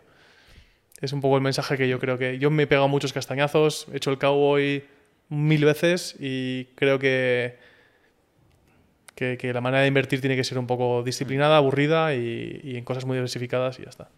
Bueno, para zanjar un poco, eh, ¿qué dirías a nivel de plan, que tú estando en Trade Republic estás dentro y sabes un poco lo que está haciendo, ¿qué está haciendo Trade Republic para desmarcarse un poco del resto de empresas, de la competencia? ¿Qué haría eh, que mucha gente que a lo mejor no lo está viendo quiera estar en Trade Republic y qué marca la diferencia? Ah, yo creo que son dos cosas. Las comisiones, tío. Ah, al final, lo que decías tú, si la familia media española, estos de- datos de COVID, eh, ahorra de media 150 pavos al, al- al mes, gastarte 5 pavos trabajando con un broker o con una plataforma de ahorro como la nuestra, con un, con un broker en general que te cobre 5 pavos o 10 pavos por trade y te cobre un 1% de, de gastos de custodia, hace que se coman tu rentabilidad nada más empezar. Entonces, tienes que elegir una plataforma de ahorro o un broker que tenga las mejores comisiones del mercado. Y eso, Trade, pongo la mano en el fuego que las tiene, de calle. Eh, entonces, lo lo primero es las comisiones. Y luego lo segundo es lo que he estado diciendo del enfocar todo hacia largo plazo. Nuestro gran producto y lo que ha hecho que seamos exitosos es, tenemos un producto que es el plan de inversión, en el que todo es una aportación periódica sin ningún tipo de comisión. Porque queremos que la gente no pague nada y que la gente construya su, su- su- su patrimonio a largo plazo. Entonces, yo creo que esas son las dos cosas que más remarcaría de, de lo que queremos hacer. Además de, somos una empresa regulada por la BaFin, que es el regulador alemán, que es el regulador creo que más potente que hay en, en Europa y que hay un equipo y unos inversores detrás espectaculares. No hablo de mí, por supuesto que no, pero hay gente muy buena. Eh, y lo avalan los resultados. Es el- somos el- la plataforma de ahorro más grande de Europa ahora mismo. Y tenemos muy pocos años de existencia. O sea que yo creo que son esas dos cosas. La, la fijación del ahorrar a largo plazo y las comisiones lo más bajas posibles porque al final te lastran el, el rendimiento a largo plazo. Yo creo que la mayoría de la gente que nos está viendo estará de acuerdo con el tema de, de las comisiones y demás. Así que nada, Quincho, un placer Oye, tenerte está súper a gusto, tío. Me No, pasa es, que, muy es bien. que- es que es como debe de ser. Os vais a reír, pero es que, es que este podcast surgió así. Tomando algo ahí en un bar y diciendo, tío, coño, es que me tienes que contar esto en un podcast, ¿sabes? O sea, me contó tantas anécdotas aquí de, de- de distintos eh, ámbitos, en tantas empresas, en Estados Unidos, en España, más algunas muy divertidas que digo, tío, tiene que venirse aquí 100%, ¿sabes? Gracias por invitarme, tío. Está súper a gusto y espero que sirva a la gente para, para algo. Y, y nada. Y por cierto, antes de terminar, tenéis el link de Trade Republic por si queréis eh, probar la plataforma. Como os he dicho, este vídeo está patrocinado por Trade Republic. Gracias a, a la empresa por hacerlo posible y también por traer aquí a, a un buen invitado, que así da gusto hacer un podcast porque, joder, macho, yo creo que te Sí, llevas estado, el tío. récord, el récord de momento del podcast más largo. O sea, no sé cuánto llevaremos, pero yo creo que una hora y media como poco. Sí, sí, sí. Como poco. O más. no sé cuánto. Es que me hubiese quedado tres horas más, tío. Sí, está gusto. Eso sí. está a gusto. Oye, gracias por todo. Enhorabuena por el canal. Muchas gracias. Has dicho antes una cosa que creo que es verdad, que lo que haces lo haces de manera honesta y haces un poco lo que crees que Mm. tienes que hacer de verdad. Y guay. Sí, sí. Que Enhorabuena. Muchas gracias. Y nada, chicos, como siempre, eh, muchísimas gracias a todos si habéis llegado hasta el final, porque es que yo creo que llevamos dos horas igual. De, directo, tranquila, uy, de directo de, de- podcast. Eh, y nada, dejadme en los comentarios qué os ha parecido, un like, compartid y nada, chicos, nos vemos en el próximo podcast.